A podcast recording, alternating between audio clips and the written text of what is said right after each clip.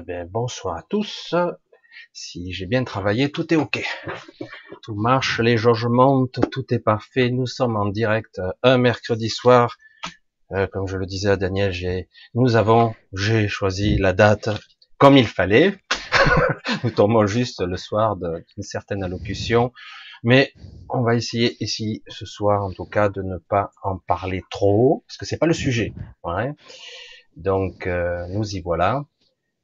Donc, je vous dis bonsoir à tous. J'espère que vous allez bien. Et comme vous le constatez, euh, Daniel Chouchi est avec moi. Bonsoir Daniel, comment vas-tu? Bonsoir Michel, impeccable pour moi. J'espère que tout le monde se porte bien après ces annonces. Ouais, ouais. Bonjour, bonsoir les confinés. J'espère que vous allez bien. Pas encore. Il paraît qu'on a un petit répit jusqu'à vendredi. Mm. Profitez-en, faites la fête. Mm. Oh, ça va. Hein. On va. le confinement, c'est dans la tête aussi quelque part. Hein. aussi. Ah, ça c'est la priorité, je pense. Euh, se déconfiner mentalement. Ouais. ouais, Alors, euh, pour ceux qui le connaîtraient pas, Daniel, Hein, écrivain, conférencier, journaliste, thérapeute. Il fait beaucoup de choses. Il a un site internet qui s'appelle orphelia.com, euh, Orphelia avec un Y. D'ailleurs, j'ai mis le petit logo en bas. Hein. Je rajouterai, parce que j'ai oublié le lien internet en bas de la page, vous avez déjà pas mal de descriptifs, y compris, euh, j'avais demandé, je crois que j'ai mis orphelia.com. D'ailleurs, je crois que ça y est, mais il n'y a pas le lien direct. Je crois qu'il est. Euh, j'ai pas mis le numéro de téléphone parce que je n'étais pas certain que tu voulais le mettre, tu souhaitais le mettre ou pas, parce que j'ai vu que bien souvent tu communiquais avec ton téléphone. Je sais pas si c'est ton téléphone professionnel ou pas. Donc j'ai, sais pas, tu me diras si tu veux que je le rajoute ou pas. Oui, je te le dirai. Mais pour l'instant, tu, oui, tu mets euh, le lien d'Orphelia. Euh, j'ai mis Orphelia, c'est déjà pas mal. Et puis la page Facebook d'Orphelia, si tu veux. Oh là, éventuellement. Voilà, ok, je rajouterai ça.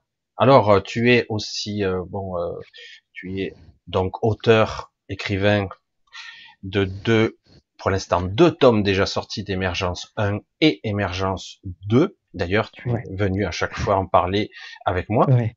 À chaque fois. Merci d'ailleurs. et euh, il y aura, si je me trompe pas, un troisième tome en mars. voilà, c'est ça, le dernier en mars. Le, troisième. Euh, donc, euh, à, quelque part, je vous conseille de, si vous voulez un peu vous éduquer et dépasser vos limites, parce que c'est vrai que c'est passionnant. Ça reste quelque chose de complexe, mais d'abordable pour ceux qui le lisent tranquillement, sachant que de toute façon, vous pourriez même en discuter avec Daniel. Il est, il est mm. souvent disponible en plus. Ah oui, je suis disponible pour répondre à toutes les questions et euh, je veux que ça soit accessible pas uniquement à travers euh, des publications d'ouvrages, euh, mais aussi dans la disponibilité pour parler de, des sujets. Donc, ma page Facebook Daniel Chouchi ou sur Orphelia, mon équipe et moi-même, hein, on mmh. répond à, toutes les attentes. On, on essaye de faire, vraiment. Mm. Puis les articles qu'on publie sur euh, la page, euh, le blog d'Orphelia. Euh, oui, que j'ai vu. Des ateliers aussi que tu fais. Je sais pas si tu as le loisir de les faire en ce moment, mais bon. Ah, on, ne propose qu'une qu'une catégorie d'ateliers en ce moment. Les miennes, je les ai arrêtées pour tous les problèmes du confinement, déconfinement et la déconfiture plutôt. non, mais... par contre, on fait une fois par mois des ateliers, euh, des ateliers autour de la danse derviche. Oui, j'ai vu ça. voilà, donc euh, on, on, se focalise que sur ça et c'est sur Paris. On ne peut pas se déplacer ailleurs pour l'instant. Euh, donc c'est sur euh, pour les désolé pour euh, ah l'île de France hein, pour l'instant. On espère un jour aller plus loin. Et toutes les informations sont sur le site internet et sur la page professionnelle d'Orphelia. voilà. Donc je rappelle orphelia.com tout simplement. Orphelia avec l'IA le Y. Y, exactement. Quant à moi, tu vois, c'est les webinaires. On a tout transféré en webinaire. Toutes nos activités, enfin les miennes particulièrement. Bien obligé. C'est des webinaires. Ouais, exactement. C'est des webinaires. Donc, euh, euh, tous les renseignements, bien sûr, sont sur le net. C'est sur la page. Euh, et oui, parce que tu faisais aussi les cafés, café ISO. Café ISO, voilà. Et, oui. voilà. Tout est chamboulé. Donc, on a essayé de s'adapter. Ah oui, quelle curieuse époque. Espérons que ça durera pas trois siècles, parce qu'ils nous ont prévu déjà la trois. Ils commencent déjà à parler de la troisième vague, mais je vais pas aborder ce sujet ce soir, parce que ça me prend le chaud. Déjà dans la deuxième. Oh là là là là. On n'en finit pas. Euh, Qu'est-ce que je voulais dire aussi? Ah ben le titre de ce soir, le titre de ce soir, architecture et géométrie sacrée. Pour ceux, moi j'ai me suis, euh, je me suis amusé. Vous allez avoir, je le dis, je m'adresse à tout le monde ici, euh, quelqu'un qui va un, aller au fond au fond du sujet. On va essayer d'effleurer le sujet, mais de façon plus technique, plus poussée, euh, en passant donc par, euh, par, tu le dis, par la géométrie de l'Inde et de l'Égypte antique. Donc par ce biais-là, par ce prisme-là, sachant que de toute façon, euh, beaucoup de nos, euh, j'allais dire, de nos reprises, de nos architectures sont souvent basées quand même sur des, des anciennes connaissances, y compris des chapelles, des cathédrales, etc., mmh. qui sont pas positionnées, hein, je le dis, mais c'est toi l'expert, à des endroits au hasard. Hein. Ah, ça c'est sûr. Euh, oui. Donc, écoute, je, je te lance, c'est à toi. Très bien, très bien. Euh, déjà, Michel, je voudrais te remercier personnellement et devant tout le monde de m'avoir euh, invité et que tu as accepté aussi de, de faire euh, cette, cette émission. C'est avec plaisir. C'est vraiment, je dirais, ça vient du cœur et je suis vraiment heureux que tu aies ah, cette ouverture intérieure. C'est super gentil. C'est super gentil.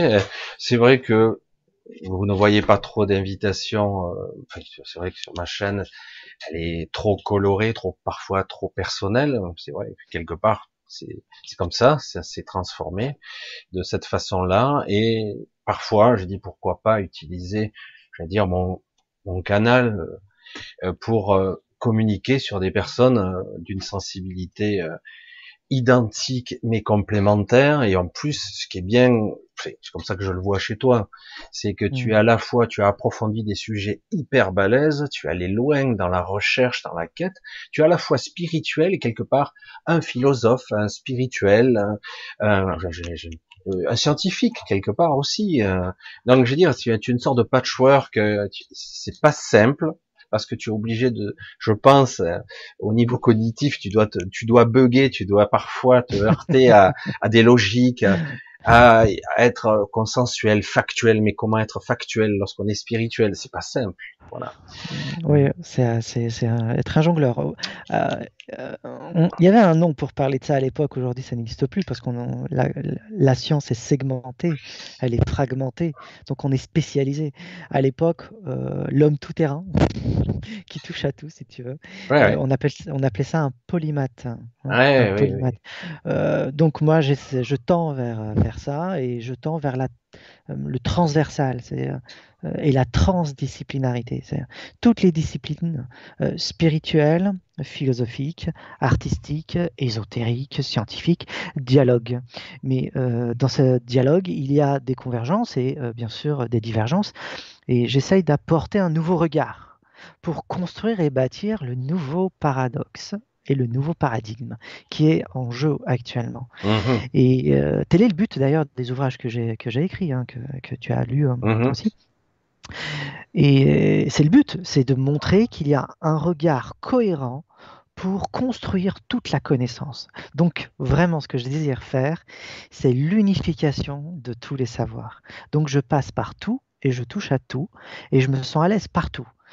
C'est bien. avec un botaniste, avec un mathématicien, avec un philosophe, un danseur, n'importe qui, ça passe parce que je comprends la logique de tout ça. Et euh, je, moi, je suis là pour faire. Et surtout qu'il y, a des liens. Qu'il y a des liens. Il y a toujours des liens. Tu parles de botaniste, mais oui, justement.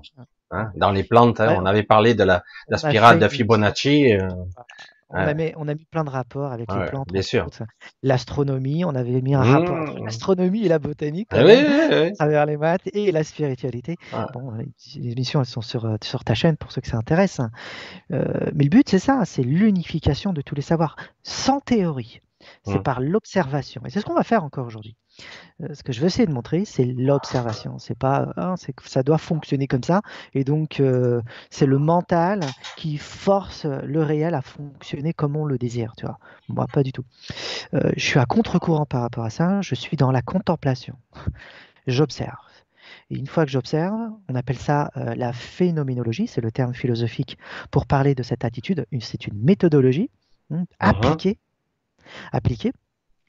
Et donc, c'est observer ce qu'il y a et ce qui est, et être là et comprendre. Mhm. Et plus on est là, plus on comprend, et plus on découvre. Parce que tout est là. Il n'y a pas besoin de faire des théories. Ça, c'est la vision également euh, de Goethe, et ce n'est pas celle de Newton. Si tu veux, c'est les deux grandes voies en Occident de l'approche, je dirais, euh, scientifique. Il y a la voie newtonienne qui est cartésienne à fond, tu vois, qui est matérialiste, Mhm. bien que Newton soit pas matérialiste du tout, on en a fait un matérialiste hein, avec la physique de Newton et tout, avec La la, lumière. gravité. Voilà, et puis euh, la découverte aussi de, de la lumière et la, dif- la, la- la séparation des couleurs avec la le prisme. Le prisme. Et, ouais, et puis euh, la- l'approche Goethe, de Goethe, euh, qui est justement phénoménologique, c'est-à-dire l'art, parce que Goethe, c'est un artiste, en plus d'être un scientifique, et c'est l'art d'être ici pour savoir observer. Et il a fondé toute une méthodologie scientifique pour euh, bâtir justement euh, une science qui, est à contre-courant de celle que l'on connaît. Voilà, pour dire Mhm. Un peu les, les C'est vrai que Goethe, euh, il n'est pas connu du tout pour ce que tu dis. Mais c'est vrai que c'est. Alors, on connaît le côté littéraire, Voilà, oui, oui. on connaît pas pour, la- par sa philosophie et ni sa part scientifique. Et ça, Alors- ça reflète bien ce que toi tu Mhm. aspires, cette, ce côté polymathe justement. Ah, C'est ça, ouais. c'est ça. Goethe, pour moi, c'est un exemple. Mhm. On va commencer, tu es d'accord Ok, c'est parti. Ok, on se lance pour, euh, pour ça. Euh, je vais juste te présenter la, la diapo hein, pour, euh, de présentation pour qu'on ait une image en support. On va faire le partage écran. J'ai besoin de mes lunettes. On y va. Voilà. Donc voilà, tu me dis, est-ce Ouais, qu'on ouais. la voit? Pour l'instant, on est en partage, temps que ça apparaître. Ça y est, tout est bien. Superbe. Voilà. Euh, donc, euh, architecture et géométrie sacrée de l'Inde à l'Égypte antique. Euh, ce, que j'essaie de, de montrer à travers ce titre, c'est déjà euh, recoller des morceaux. C'est ce que je vais essayer de faire. Euh, parmi ce- ce- cette attitude-là que je vais essayer de montrer, c'est aujourd'hui nos cerveaux notre, et notre approche est complètement déconnectée avec euh, une autre approche qui est, je dirais, euh, analogique. Je reviens vers toi. Voilà, c'était juste une petite intro. Voilà. Je vais expliquer ce que je viens de dire pour être euh, un peu, un peu concis. Si tu veux, les études actuelles dans ces domaines-là, l'architecture et la géométrie sacrée, tout est focalisé sur la part mathématique. Donc dès qu'on parle des géométries sacrées ou d'architecture, c'est l'esprit, la logique mathématique que euh, on incite à, mettre en place. Donc, recoller les morceaux consiste à, à prendre la deuxième part qui n'est jamais expliquée dans quoi que ce soit euh, dans les livres. C'est l'analogique. On a deux modes de logique, en vérité. On a une logique d'ordre analytique, c'est les mathématiques, la physique, les sciences dures, si on peut, si on veut. C'est euh, c'est ça, c'est la science de l'analyse. C'est un esprit, c'est une logique à part. Et à côté, il y a une autre logique qui est aussi importante que la première, qui est analogique. Euh, quelle est la différence? Je vais l'expliquer. L'analytique, tout le monde connaît, on baigne dedans, c'est l'esprit rationnel. C'est cause à effet. Si je vois qu'il pleut, bah, je mets des vêtements en conséquence, parce que je sais que je vais être mouillé parce qu'il pleut. Donc, cause et un effet. Tout le monde comprend ça. Maintenant, cette logique-là domine tout le plan des études dans l'architecture et la géométrie sacrée. La deuxième logique, l'analogique. Qu'est-ce que c'est? L'analogique, c'est des rapports de sens et de signifiance. un exemple. Quand je regarde le soleil, le soleil, il est rond et il est jaune et il émet de la chaleur. Bon, il y a l'éclairage, il y a la lumière et tout. Chaque chose que je perçois à travers mes cinq sens développe dans le côté analogique des rapports de sens et de similitude. Exemple concret, le rond du soleil me rappelle par un jeu de formes et de similitudes l'œuf. Quand j'ouvre un œuf, un œuf au plat par exemple, je le mets dans une casserole, je regarde, le, jaune d'œuf, il est rond. Mmh et la couleur également est similaire, jaune et jaune. Donc il y a deux rapports de sens là. Il y a un rapport de forme et un rapport de couleur. Mais il n'y a aucune cause logique, c'est-à-dire analytique, de cause à effet entre le soleil que je perçois et l'œuf que je suis en train de, regarder, le jaune d'œuf. Il n'y a pas de cause à effet. C'est deux choses complètement distinctes pour la rationalité. Il n'y a pas de rapport. Mais pour l'analogique, si. C'est des rapports de sens. Donc la forme a un sens, parce que la forme est similaire, donc il y a un jeu qui se met en place, et ce rapport de sens va créer une logique particulière. C'est la signification qui va développer le langage symbolique plus tard. Et la couleur, le jaune pour le jaune d'œuf et le soleil.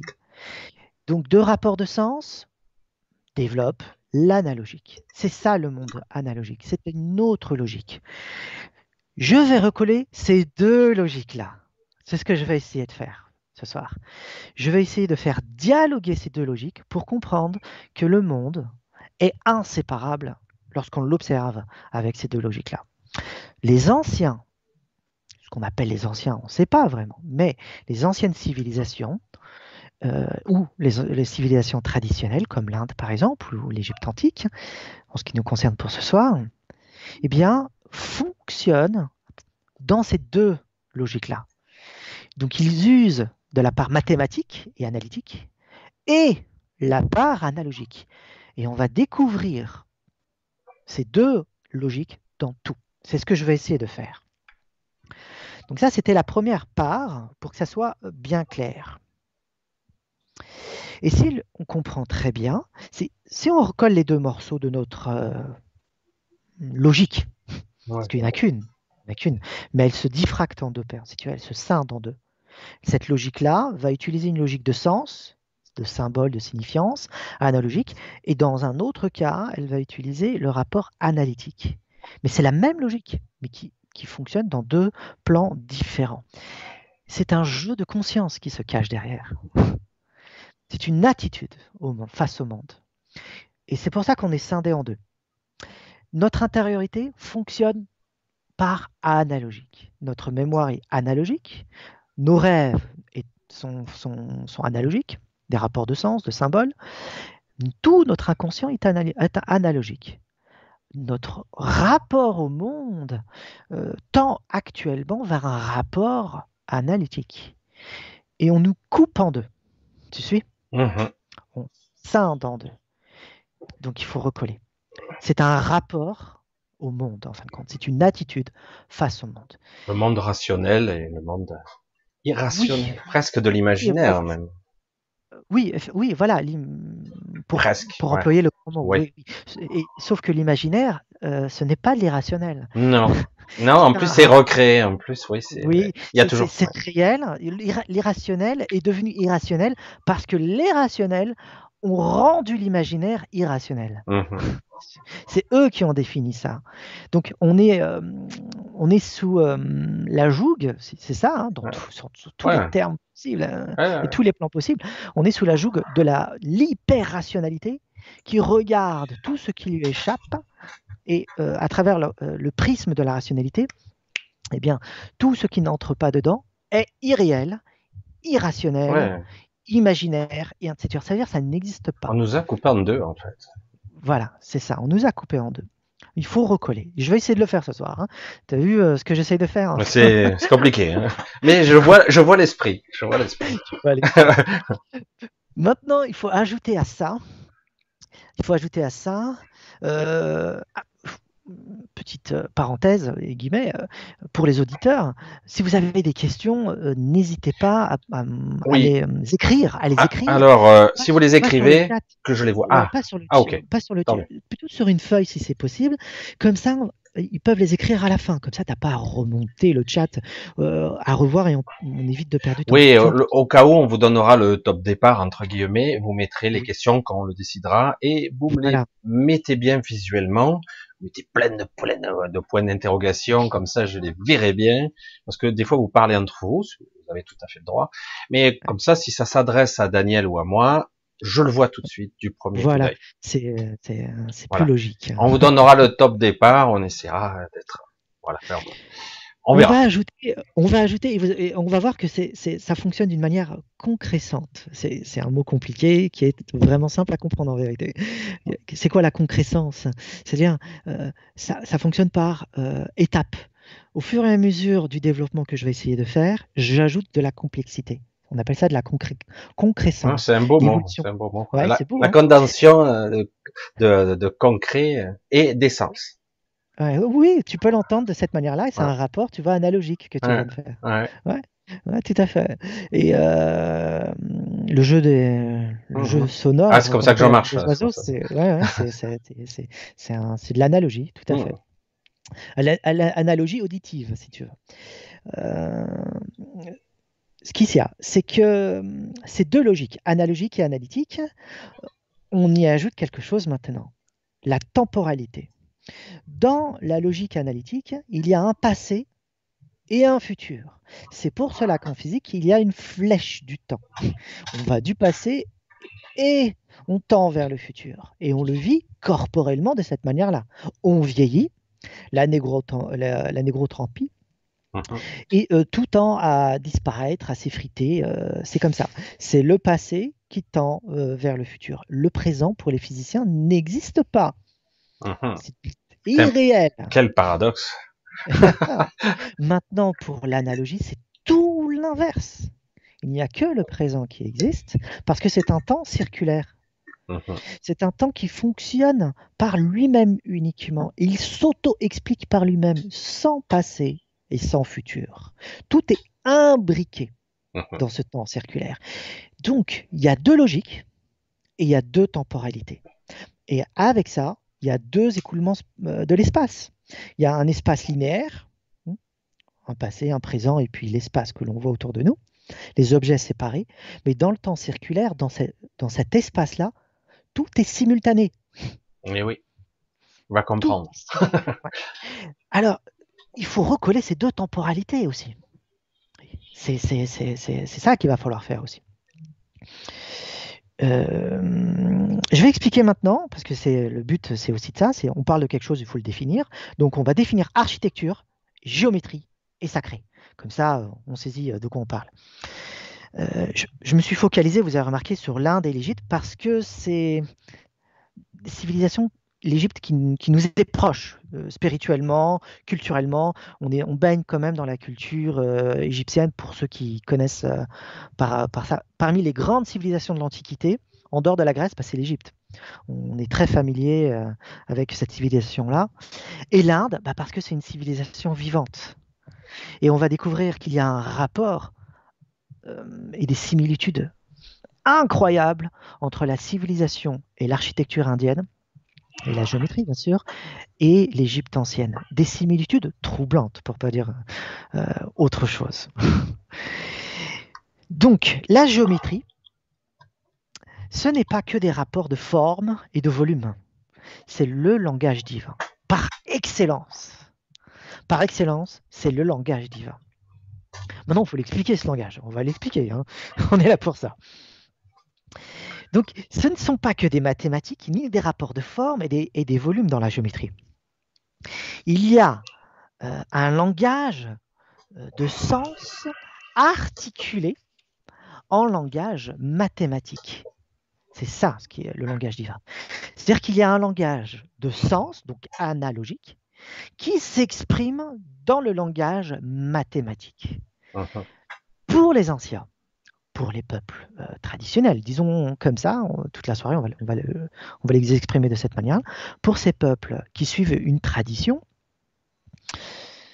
euh, nous ne pouvons pas aborder euh, l'architecture et la géométrie qui, les concernent en usant une part de notre cerveau, c'est-à-dire l'analytique. C'est pas possible. Ces gens-là utilisaient les deux cerveaux, les deux logiques, comme on vient d'expliquer, avec les deux formes de temporalité. Et c'est comme ça que l'on découvre que le langage divin possède ce double langage. Et ils essayent d'exprimer dans l'architecture et la géométrie ce double langage, c'est-à-dire cette double logique. Donc, dès qu'on parle de mathématiques, il y a du sens à mettre à l'intérieur. Oui, les mathématiques aujourd'hui n'ont pas de sens parce que le 1 c'est juste un nombre. On aurait pu mettre le 1, on aurait pu écrire le 2 à la place. C'est-à-dire que c'est conventionnel, c'est des signes de convention. Mais pour le rapport de sens, le 1 a un sens. Le 2 a un sens. Le 3 et ainsi de suite, ainsi de suite. Les formes géométriques, le cercle, la droite, les triangles, possèdent un sens. Et ainsi de suite dans les volumes. Là, on est dans les volumes, exactement euh, selon le même process. Donc pour eux, lorsqu'ils utilisent le langage mathématique, il y a du sens. On va essayer de découvrir quel est ce sens. Le sacré. Bah, qu'est-ce que c'est que le sacré? Tout le monde en parle. Géométrie sacrée. Mhm. Qu'est-ce que c'est? Qu'est-ce que c'est que le sacré? Quel paradoxe dans les deux termes antinomiques quelque part. Presque. Euh, de quoi on parle Ah oui, ah oui, parce qu'on pourrait dire c'est factuel, c'est démonstratif, c'est de la géométrie, c'est le rationnel, et de l'autre côté, sacré, on est dans le spirituel, on est. C'est ça, voilà. Bah, de quoi on parle en fait, lorsqu'on parle de sacré? Sacré, c'est quelque chose qui n'appartient pas à ce monde.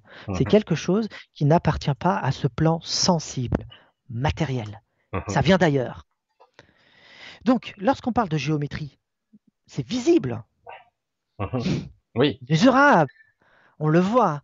Mais quand on ajoute le mot sacré, ah. on ajoute une part invisible. Une part non palpable. C'est un dialogue entre le visible et l'invisible.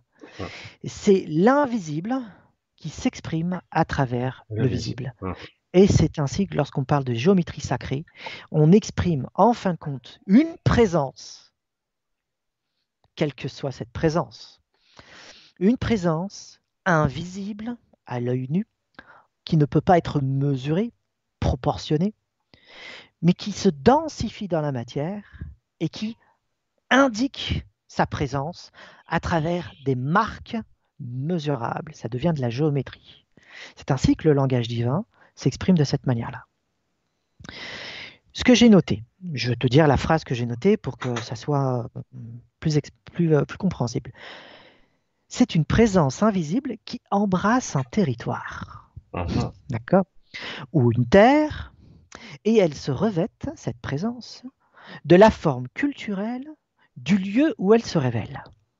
C'est-à-dire que cette présence, selon le lieu où elle se révèle, voire la temporalité où elle se révèle, elle se revêt toujours de manière culturelle.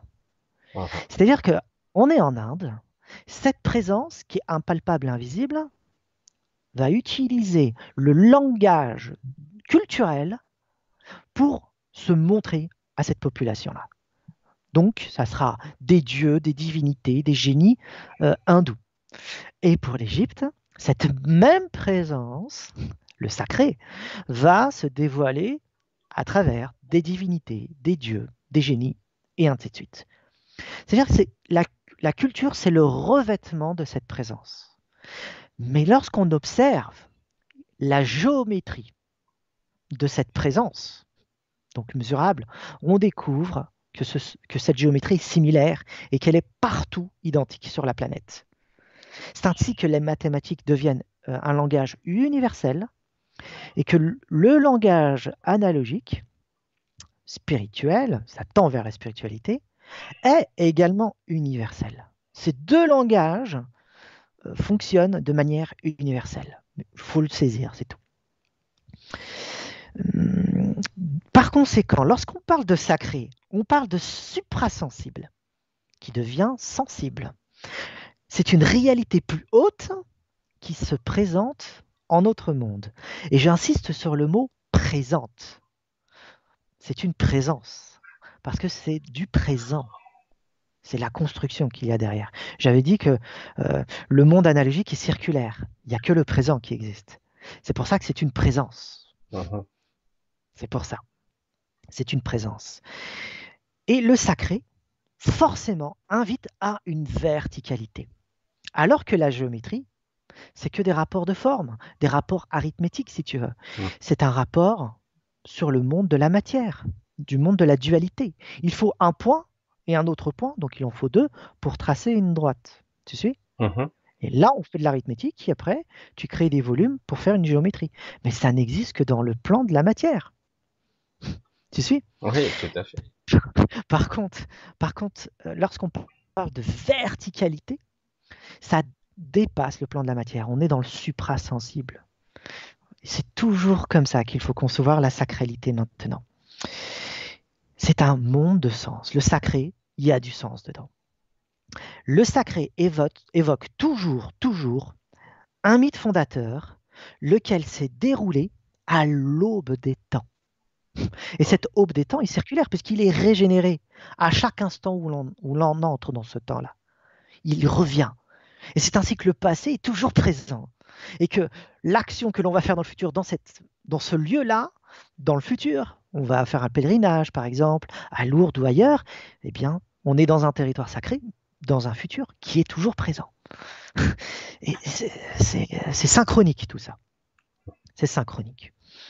Donc géométrie sacrée, ce n'est pas que la science des formes, c'est aussi l'art d'agencer le vertical sur le plan horizontal. La géométrie, c'est de la physique, mais accoler au sacré, c'est lui donner un rapport suprasensible, spirituel et métaphysique, donc symbolique. Tu vois, rien que le titre, architecture et géométrie sacrée, il y a beaucoup de choses à dire. Tu vois? Donc, euh, parmi la méthodologie, c'est-à-dire euh, pour ne pas dire n'importe quoi et comme on veut, comme on le pense, il faut toujours définir les termes. Et là, je n'ai défini les termes que de la géométrie et sacré. Ensuite, j'ai défini les deux à coller. Mmh. C'est une méthode. Il faut euh, avoir un esprit, je dirais, clair pour fonctionner de cette manière-là, pour avoir des bases solides, mmh. pour après poser par-dessus quelque chose de subtil qu'on appelle liquide dans le plan alchimique, c'est-à-dire liquéfié, c'est volatile, c'est subtil, c'est pas solide. Mhm. Le langage des oiseaux, si tu veux. Maintenant, qu'est-ce que la géométrie sacrée? C'est l'art de mettre en liaison le flux vital, un mot important, et spirituel du ciel et de la terre, le ciel astronomique et astrologique. Mais c'est quoi ce flux vital? Bah, C'est le prana, c'est le chi. Dès qu'on parle de flux vital, on parle du prana pour l'Inde, du chi pour l'Asie, et il existait une forme de prana euh, en Égypte ancienne. Le, terme euh, n'a pas été encore hmm, éclairci, si on peut dire, dans les recherches. Mais on sait que ça existe dans toutes les traditions spirituel du monde. On a le nom, euh, par exemple, chez euh, les Aztèques, on l'a pour euh, les, Grecs, mais pour l'Égypte, c'est pas encore très clair. Donc, on va utiliser le mot prana pour les deux cultures, histoire de faire une convention simple. Le prana, c'est le flux vital, et je préfère utiliser le flux vital que l'énergie. On parle aujourd'hui d'énergie spirituelle parce qu'on n'a pas d'autre terme pour parler de ça. Mais le terme énergie euh, est emprunté à la science, à la thermodynamique exactement.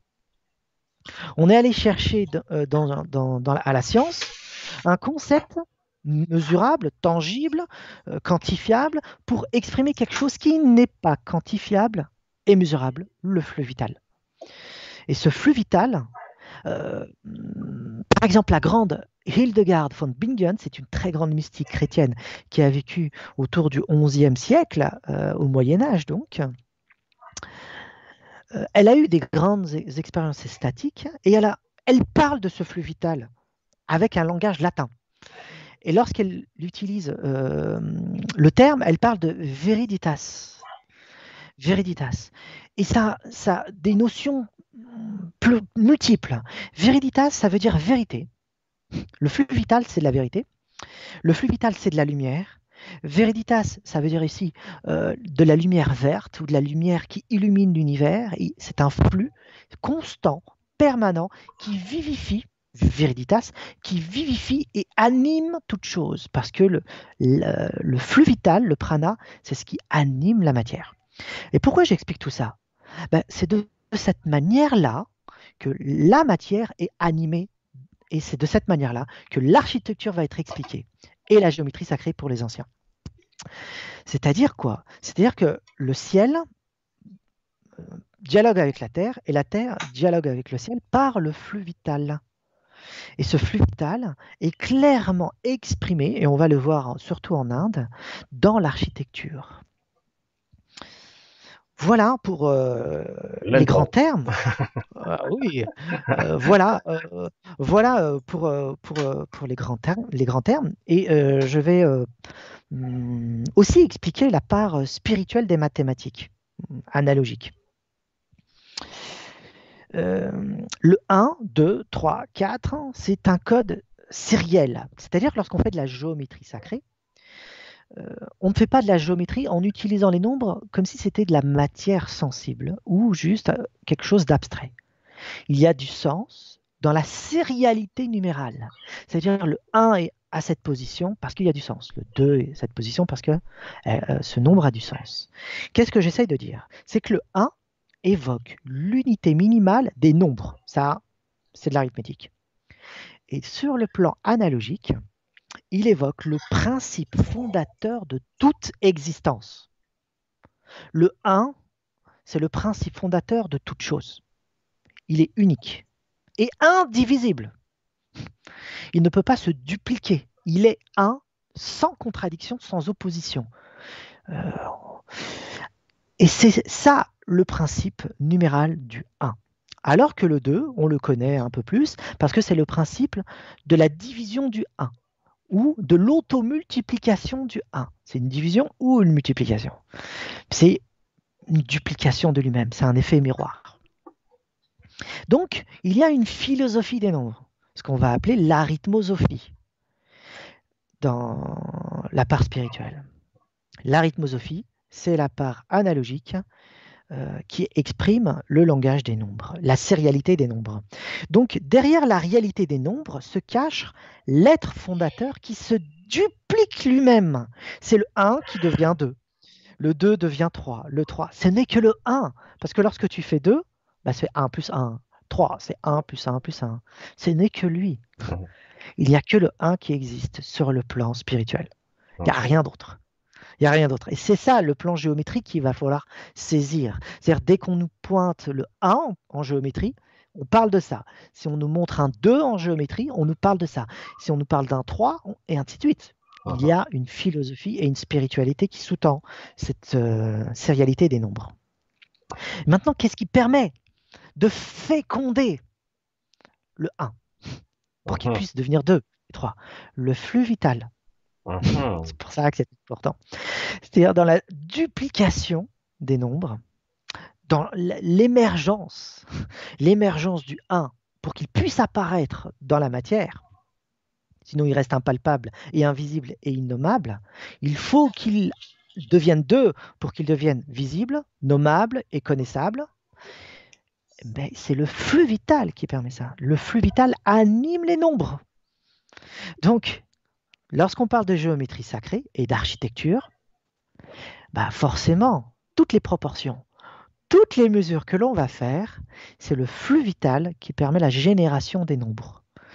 Et c'est le flux vital qui permet de saisir la duplication du 1 dans l'espace infini. Ça va? C'est clair? Oui, tout à fait. Ok. Donc derrière la science des nombres et de la géométrie sacrée se tient la philosophie de la théophanie divine. Qu'est-ce que la théophanie divine? C'est-à-dire que c'est le 1 qui apparaît multiple. C'est ce qu'on vient de faire. On vient d'expliquer quelque chose qui est très ancien dans la pensée des peuples traditionnels. C'est comment le 1 se multiplie. Mhm. Comment le 1 apparaît à l'univers. Ben, c'est la théophanie, on dit ça. Ça veut dire qu'il n'y a que lui, mais lorsqu'il se duplique, il devient autre chose que lui-même. Mais le 2, lorsqu'il se duplique encore, il devient autre chose. C'est la fécondation grâce au flux vital. Et grâce à ça, il se manifeste et devient visible dans le plan de la matière. C'est ce qu'on appelle la théophanie, l'apparition de la divinité. Sinon, on ne peut pas la connaître. Et l'architecture et la géométrie sacrée, c'est que ça. C'est la théophanie de la divinité. En usant les deux logiques. Hein. Donc c'est comment l'invisible devient visible et l'un devient multiple. La géométrie rend visible la euh, la théophanie divine. Autrement dit, il y a un couplage du regard entre la logique analytique et la logique analogique. Mathématiques et symboles expriment une seule et même réalité. Ça va. Oui, c'est tout simple. oui, c'est simple. Euh, je, prends mon temps, c'est ce que je fais là. Je prends mon temps pour poser des bases. Mhm. Après, ça va être plus rapide. Plus rapidement, pardon.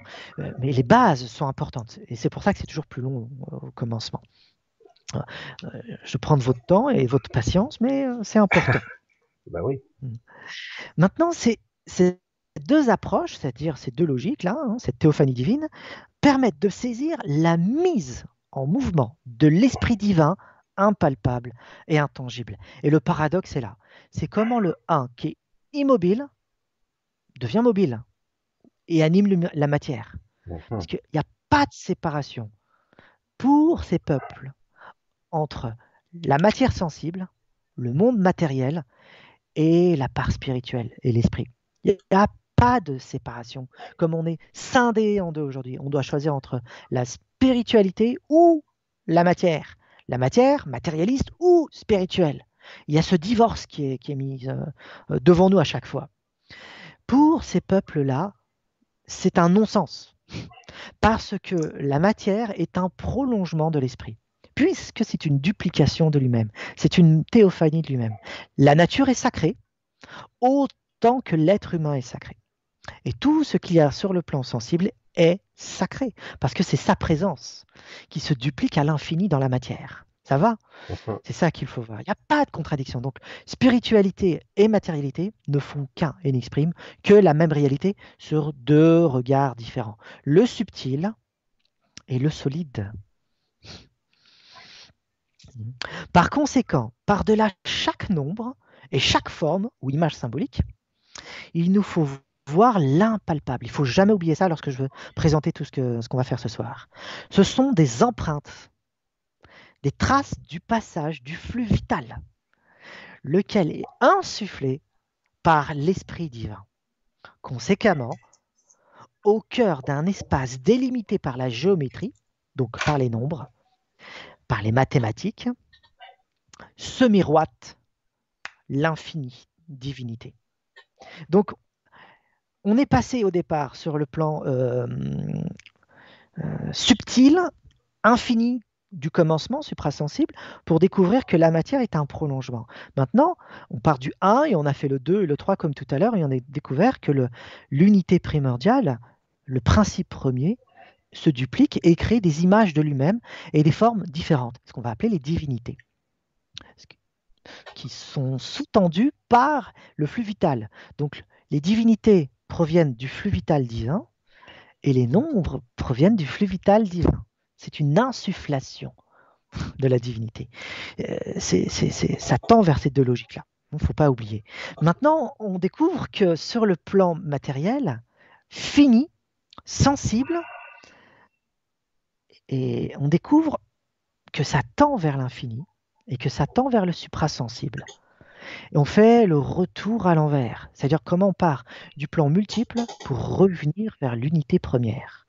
Et c'est tout ce qui va être présenté dans l'architecture et la géométrie sacrée. Ça veut dire l'art de mettre en mouvement la divinité à travers une architecture des temples exactement, parce que je veux présenter deux temples, un temple en Inde ancienne, oh pardon, euh, un temple en Inde et un temple en Égypte ancienne. Ce sont deux temples. Et c'est l'art de la divinité de se construire à travers une architecture pour qu'elle se corporalise, se densifie, si on peut dire ça, à travers des proportions mathématiques. Elle, de l'impalpable, elle devient palpable. Voici expliqué à grands traits les fondations architecturales de l'Antiquité et du Moyen Âge. Rien que ça. Vous avez saisi ça, minimum, c'est à grands traits la philosophie qui sous-tend l'architecture traditionnelle et la géométrie sacrée. Il faut aborder euh, ces deux concepts-là, ces deux notions-là, par ce prisme-là. Ça va pour l'instant? Mm-hmm. On va commencer par euh, une autre diapo. Alors, je fais le partage écran. On y va. Ok. Voici. Alors, patience, ça va arriver. Tu me dis si tu la vois Oui, c'est C'est bon? Ok. Donc, voici les deux temples. Voici les deux temples que l'on va étudier. Le temple d'Edfu, dédié à Horus l'Ancien, et le temple de Brihadishvara, dédié à Shiva. Déjà, euh, pour situer un peu euh, le siècle, le temple d'Edfu date de l'époque gréco-romaine, 3e siècle avant Jésus-Christ. Tandis que le temple de Brihadishvara, il date du 11e siècle. On est au Moyen Âge. Euh, ce qu'il faut retenir, c'est que hum, Ishvara, derrière le terme Brihadishvara, donc temple de Brihadishvara, Ishvara, ça veut dire le Seigneur, c'est le soi, c'est le divin, qui se manifeste à travers le terme Shiva, entre autres. Donc Ishvara, c'est Shiva, le Seigneur, le soi, le créateur de toutes choses, ici on qui est expliqué, c'est Shiva. Et à travers ces deux temples, on va pouvoir aisément découvrir le point de jonction entre le ciel et la terre et le flux vital dont il a été question depuis tout à l'heure et qui circule dans euh, les temples. Hop, je reviens. Hop, j'arrête le partage. Tu me revois? Oui, ça y est, j'avais coupé mon micro. Ah. Oui, euh, donc, Horus l'Ancien, c'est un dieu solaire. On va en parler. Euh, tout à l'heure. Shiva, on va longuement en parler tout à l'heure également, c'est le seigneur cosmique, tout comme Horus l'Ancien. Horus l'Ancien, c'est un dieu solaire et il symbolise en réalité le Dieu cosmique, c'est-à-dire l'unité première en question, dont il a été longuement expliqué euh, le 1, le 2, et puis l'unité foncière à travers l'analogique et euh, le logique, et euh, l'analytique. C'est de cela qu'il s'agit. Là, culturellement, le 1 prend une forme. Horus l'Ancien et Shiva.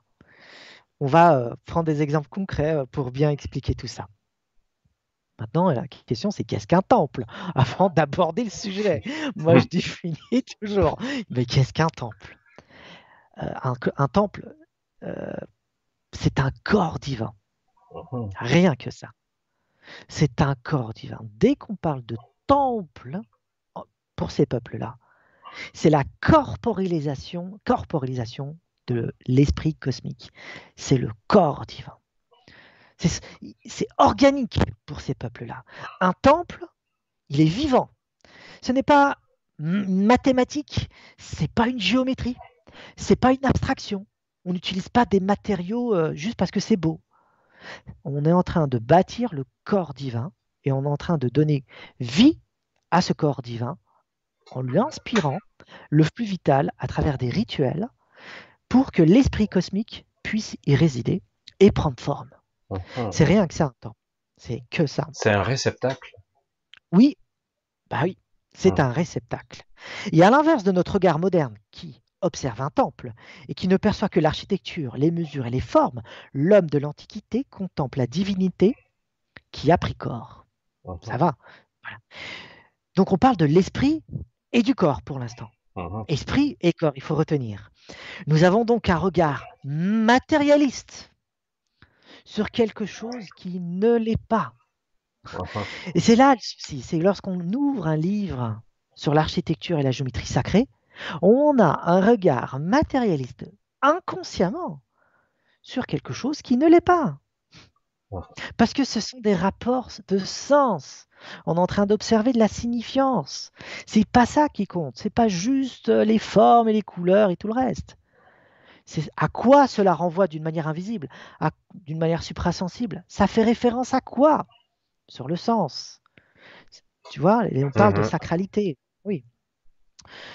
Donc, puisque le temple exprime un plan non matériel, voilà, nous lisons dans les textes des anciens égyptiens et sanscrits que chaque temple, et ça c'est important à savoir, est vivant. C'est pas moi qui l'invente. C'est les textes qui l'inventent. C'est-à-dire c'est eux-mêmes. Eux-mêmes disent qu'un temple est vivant. Il respire. C'est un corps organique de la divinité. L'esprit a pris corps. C'est un être vivant lequel doit être entretenu tel un organisme qui respire. C'est ainsi que le temple est le corps divin. Donc, le temple d'Edfu, c'est le corps d'Horus l'Ancien.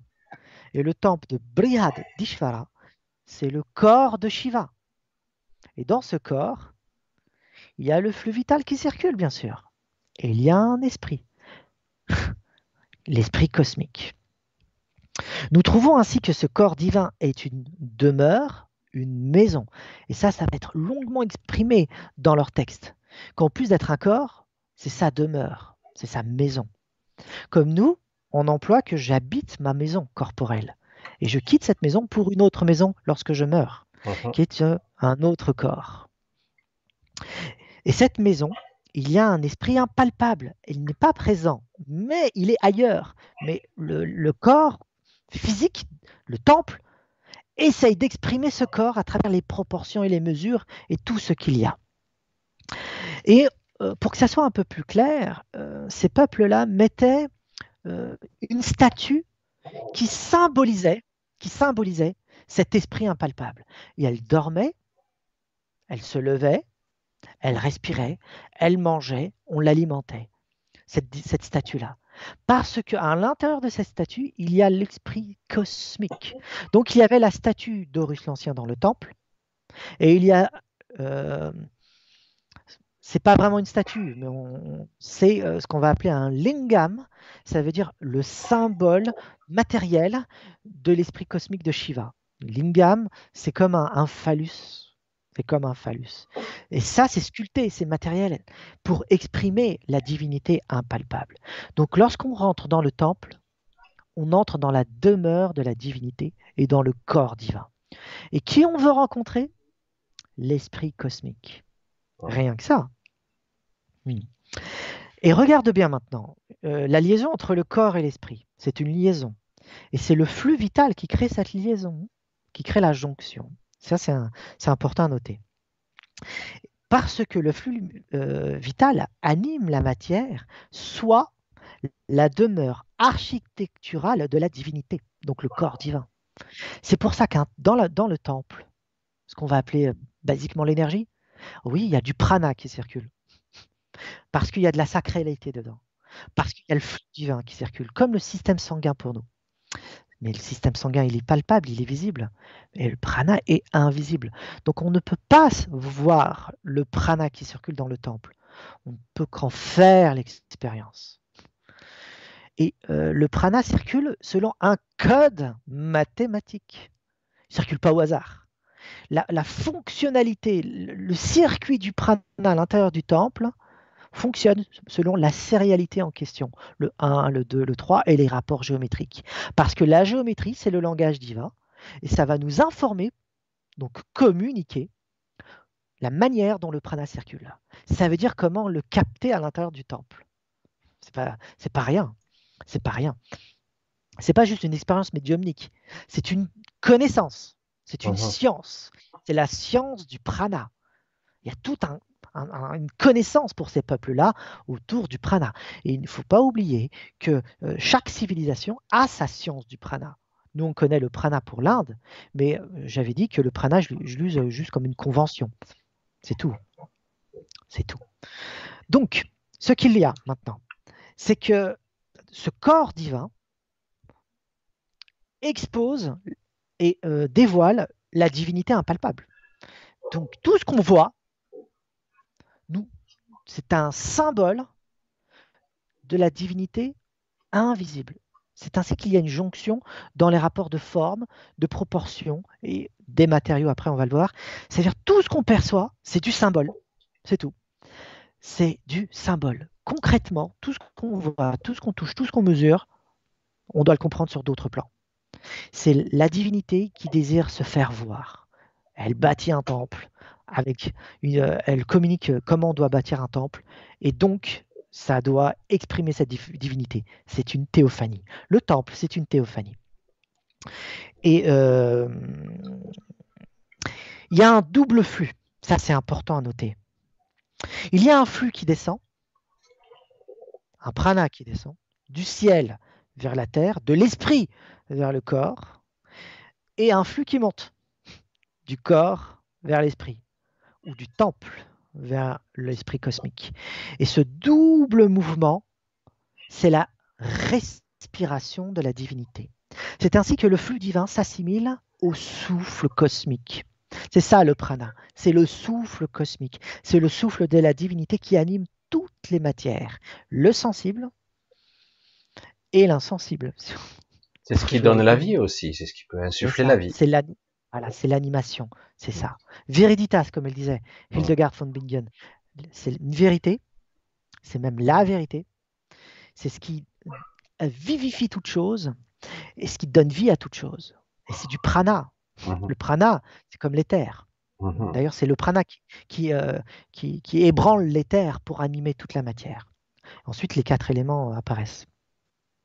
Il y a une science, je dis bien une science, non pas euh, de causalité euh, mathématique, physique, mais analogique. C'est cette causalité dont il est question là. Des rapports de signifiance. Et donc ces flux, je reviens sur le respire divin, quand tu entends respire, il y a un expire et un inspire. C'est ça le respire divin. C'est ça le double mouvement. Il y a l'esprit qui expire, et là le prana descend sur la terre, et hop, et ça anime la matière sensible.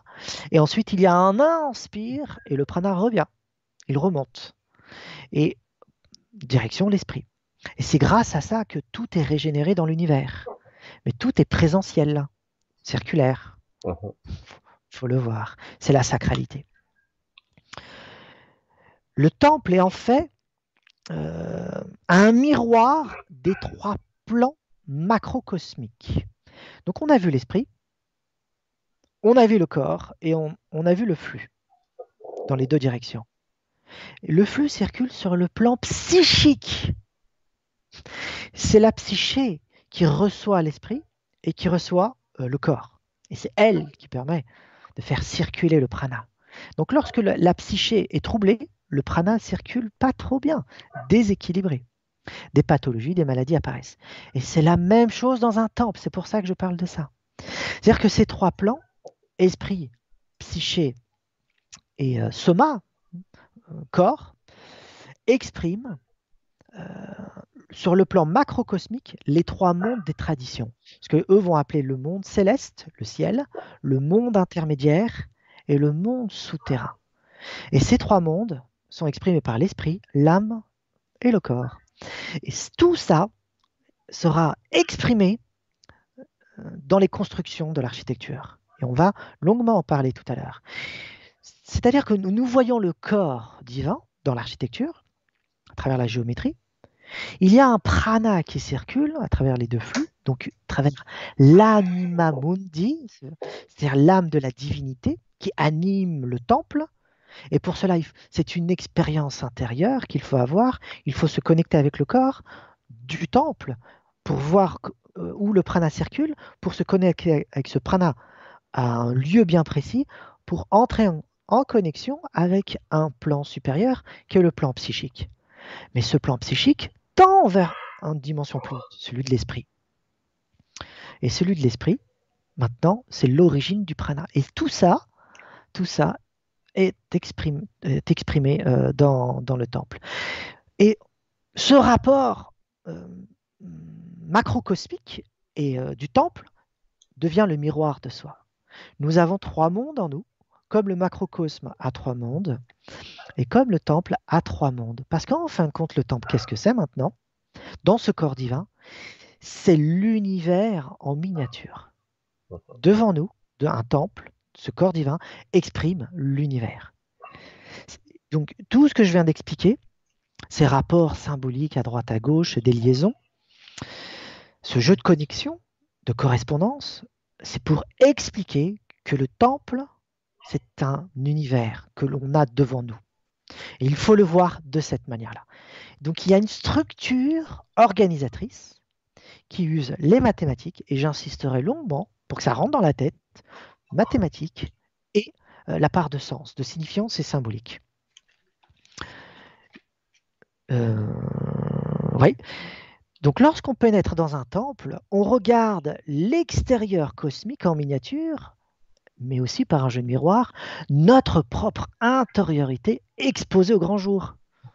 C'est ainsi que c'est un mésocosme, c'est un autre terme pour parler d'un plan intermédiaire. C'est pas le macrocosme, c'est pas le microcosme, mais c'est un plan intermédiaire, c'est un mésocosme. Et ce mésocosme donne la connexion entre le grand et le petit. Et le temple en miniature, donc, exprime toute ma constitution intérieure des trois mondes et toute la constitution extérieure des trois mondes. Et c'est ainsi que le temple véhicule de la connaissance. Il faut juste savoir observer. Véhicule du savoir. Il faut savoir comprendre. Il faut savoir. C'est juste ça. Donc ce jeu de miroir est à la source de l'ensemble de toutes les architectures anciennes. Hein. Et c'est très important à comprendre. Peu importe où vous allez, tout ce que je suis en train de dire, c'est la base philosophique pour comprendre tous les temples anciens. Pour résumer, et après on passe à l'autre diapo, il y a trois plans verticaux, corps, âme, esprit, et puis le flux vital. Il y a deux mondes miroirs, intérieur et extérieur, donc monde visible devant nous et monde invisible à l'intérieur de nous, lesquels s'interpénètrent dans un intermonde. Ça, c'est important à, savoir. Et cet intermonde, ce que Henri Corbin euh, a essayé d'exprimer euh, et de expliquer cet intermonde, il lui a donné le nom d'imaginal. Tu parlais d'imaginaire tout à l'heure, mm-hmm. d'imagination? C'est dans le plan symbolique de l'imaginal, ça veut dire la jonction entre le monde visible et invisible, où le, tout est exprimé. Et c'est le point de rencontre, ce monde imaginal. C'est pas de l'imaginaire irréel. C'est quelque chose de réel extérieur et de réel à l'intérieur qui vont devenir exprimables à travers des formes mathématiques mhm. qui vont devenir symboliques. C'est étrange. C'est étrange, j'entends subconscient quand tu dis ça. Oui, intègre, intègre comme ça. Mmh. Euh, c'est pareil. Tout à fait. Tout à fait. ce monde imaginal, c'est une, c'est un intermonde. Mmh. Et tout se joue. Tout se joue là. On va passer à l'autre diapo. Hop. Voilà. Tu me dis si tu la vois. Ça apparaît. C'est bon. C'est bon? Ah, ça y est, bien cadré. Ah, voilà. Euh, donc nous avons les deux temples et c'est un regard croisé. Euh, si on regarde l'image de haut, à gauche, c'est le temple de Brihad Dishvara. C'est le temple euh, vers, vers le ciel. Un regard croisé, ça veut dire qu'en bas à droite, c'est l'entrée du temple. Ça va? Donc en bas à droite, c'est l'entrée du temple, et en haut à gauche, c'est le, même temple. Et le regard croisé se joue avec le temple d'Horus, celui d'Edfu. Donc à droite, en haut à droite, c'est le temple d'Edfu aujourd'hui, tel qu'il est. Et euh, en regard croisé, en bas à gauche, c'est la reconstitution, une esquisse, un dessin euh, de, du temple d'Edfu tel qu'il était à l'époque. Alors on voit qu'il y a beaucoup de choses qui ont changé. Hein. Bah, Il y a, euh, le temps s'est écoulé. oui, le temps s'est écoulé.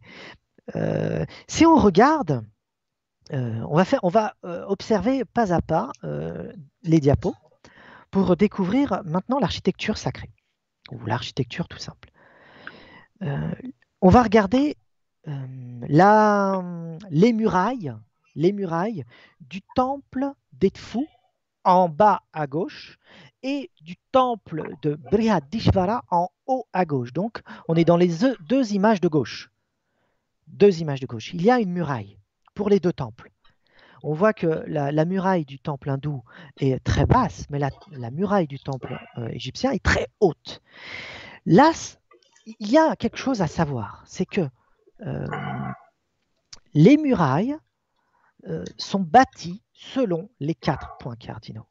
Ça veut dire que lorsque ce- ces deux temples ont été construits, eh bien, ils les ont orientés vers les quatre points cardinaux nord, est, sud, ouest. C'est ainsi que ça forme un rectangle. C'est pour ça que le- les deux temples forment une espèce de rectangle. Nord, est, sud, ouest. Ça oriente vers les quatre points cardinaux. Ensuite, euh, ça forme une protection, mais c'est pas juste une protection contre, euh, je ne sais pas, les envahisseurs. On n'en est pas là, pas du tout, pas du tout. On est une protection contre les forces négatives. Donc on a un rapport, euh, je dirais, euh, astronomique, nord, est, sud, ouest. Euh, et on a un rapport également avec un espace symbolique qui est éloignement des forces négatives. Et sur le rapport symbolique, ça évoque la peau de la divinité exactement. La muraille, c'est la peau de la divinité. C'est ce qui la protège des forces extérieures. Maintenant, regardons euh, le temple en lui-même. Le temple hindou. On va regarder le temple hindou. Le temple hindou évoque le pilier cosmique. C'est là où le monde souterrain rencontre le monde céleste. C'est-à-dire que lorsqu'on rentre dans le temple, on rentre dans le, micro-univers, eh bien, on perçoit devant nous le pilier cosmique, l'Axis Mundi. Et au cœur maintenant des deux temples, au cœur des deux temples, c'est le lieu de naissance de l'univers. Donc le temple d'Edfu et le temple de Brihadishvara, au cœur de ces deux temples-là, l'univers est apparu. Au plus sombre, caché, caché dans, euh, dans la pénombre. On va voir tout à l'heure que c'est dans une cella fermée. Et symboliquement, ça forme une grotte. Et c'est au cœur de cette grotte que l'univers est apparu et tous les êtres vivants. C'est un nombilique. C'est un nombilique. Euh, regarde maintenant, euh, avant de reprendre euh, la, le visuel, je vais clôturer ça, cette image-là. Regarde l'image du temple d'Edfu en haut à droite. Mm -hmm. La taille, la taille des gens qui ah oui. entrent dans le temple. La porte est grande. C'est gigantesque. Voilà, pour se donner l'image du temple, c'est gigantesque. Ouais, le temple d'Edfu. Ouais, voilà. La porte doit bien faire 20 ou 30 mètres de haut. Hein. Très, très Rien que la porte. Quoi. Oui, rien que la porte. Et n'oubliez pas, c'est un rapport de sens. Il y a quelque chose. Il y a quelque chose. Je reviens vers toi. Voilà. Tu me vois? Oui, ça y est. Super. Donc, euh, ces deux temples-là expriment le lieu où l'univers est apparu. Ça, c'est important à savoir. C'est un ombilique, ce que les Grecs vont appeler un omphalos. Ouais. Ici, les dieux sont nés. Ici, l'univers est apparu et tous les êtres vivants. Donc, dans ce micro-univers, l'esprit cosmique se cache dans la pénombre et tout le temple exprime en fin de compte la création de l'univers. La manière dont l'univers est apparu, les créatures euh, sont, sont advenues. Et tout ça est exprimé dans l'architecture de la géométrie, à travers le langage des proportions et des nombres, et aussi des images et des formes et des divinités sculptées. Ça va être un petit jeu sympa ce qu'on va faire. On va revenir un petit peu d'abord sur la structure extérieure du temple. À l'extérieur du temple, on a vu qu'il y avait des murailles, mais qu'est-ce qu'il y a à l'extérieur du temple? Eh bien, eh bien, pour ces deux cultures, c'est le chaos. À l'extérieur, c'est le chaos, c'est la négation, c'est l'impureté, c'est les démons. Et c'est ça la protection. On se protège du chaos. Et euh, dans les deux cultures, le chaos euh, hindou et égyptienne, on va donner un nom à ce chaos. C'est l'océan primordial pour, euh, dans les mythologies. Qu'est-ce que l'océan primordial? C'est avant la création de toute chose. Il y a le chaos. Ensuite, quelque chose est apparu, c'est le 1. Et ce 1 a commencé à créer et il est devenu 2. Donc là, rapport, rapport numéral. Mythologique, on va exprimer que le principe fondateur est apparu, l'unité foncière. C'est la divinité impalpable, l'esprit. Il s'est, l'esprit s'est posé sur une terre ferme qu'on va appeler la butte primordiale, l'omphalos. Et à partir de ce point-là, il va déployer l'espace-temps pour manifester l'univers. Hmm? C'est ça le temple. Le temple des fous et le temple de Brihadishvara expriment ça. C'est le déploiement du cosmos. Il ne faut surtout pas oublier le rapport miroir avec notre intériorité. Parce que c'est de cela qu'il s'agit également. La cosmogonie, la naissance du cosmos, c'est une ontologie, c'est-à-dire la naissance de notre être, notre apparition en ce monde, exprimée dans le temple. Et c'est pour cela que la divinité est cachée au fond du temple, dans une grotte qu'on va appeler la Sela. Et cette divinité se dévoile qu'à des initiés, c'est-à-dire des prêtres purs. C'est ça qu'il faut voir. Et à l'extérieur du temple, il y a les ignorants, ceux qui ne perçoivent que la façade du temple, c'est-à-dire le monde sensible et les apparences. Et ils ne vivent qu'à travers le corps et que le monde sensible, et c'est des hommes matérialistes. C'est le chaos pour les anciens. Un homme matérialiste, c'est le chaos. Pour quelle raison? C'est parce que tout le plan spirituel et psychique n'est pas maîtrisé. Et à l'intérieur de lui, tout bouillonne et ce bouillonnement, pour eux, ils vont l'appeler l'océan primordial. C'est un chaos. La mise en ordre de ce chaos, c'est une création. Et le temple est bâti au-dessus de l'océan cosmique, c'est-à-dire au-dessus de la fondation du chaos. Et à l'extérieur se tient les hommes impurs, ceux qui ne se sont pas nettoyés, ceux qui sont impurs intérieurement, psychiquement et spirituellement, et qui ne perçoivent que les apparences. C'est ainsi qu'il y a les profanes à l'extérieur et les initiés à l'intérieur, les prêtres. La connaissance est à l'intérieur et l'ignorance se situe à l'extérieur. Et symboliquement dans les mythes, euh, les âmes matérielles, ceux qui ne perçoivent que la matière et qui ne vivent qu'à travers la sensibilité et euh, leur sens, hein, leurs cinq sens, et qui ne fonctionnent qu'à travers ce plan-là, vont être symbolisés par des démons. Pour quelle raison? Parce que le démon exprime le chaos. Celui qui vient bouleverser l'ordre, celui qui vient perturber l'harmonie cosmique. Et voici un autre mot. À l'intérieur du temple, il y a l'harmonie cosmique. Et l'harmonie, c'est la mise en ordre, ordre numéral, hein, structure harmonique du monde. Donc la création, c'est de l'ordre. À l'extérieur, c'est le chaos. Il n'y a pas d'ordre, il n'y a pas de numération, il n'y a pas de divinité euh, qui commence à apparaître. Et les démons veulent détruire l'ordre. Donc, il y a toujours une invasion de la part des démons, des esprits maléfiques, impurs, comme on dit, pour détruire l'ordre. C'est ainsi que nous fonctionnons dans la voie spirituelle. C'est-à-dire, lorsqu'on fait la catharsis, c'est-à-dire la purification, eh bien, il y a une mise en ordre qui s'installe en nous. Perpétuelle, je dirais même. Constante. Oui, oui, c'est une dynamique.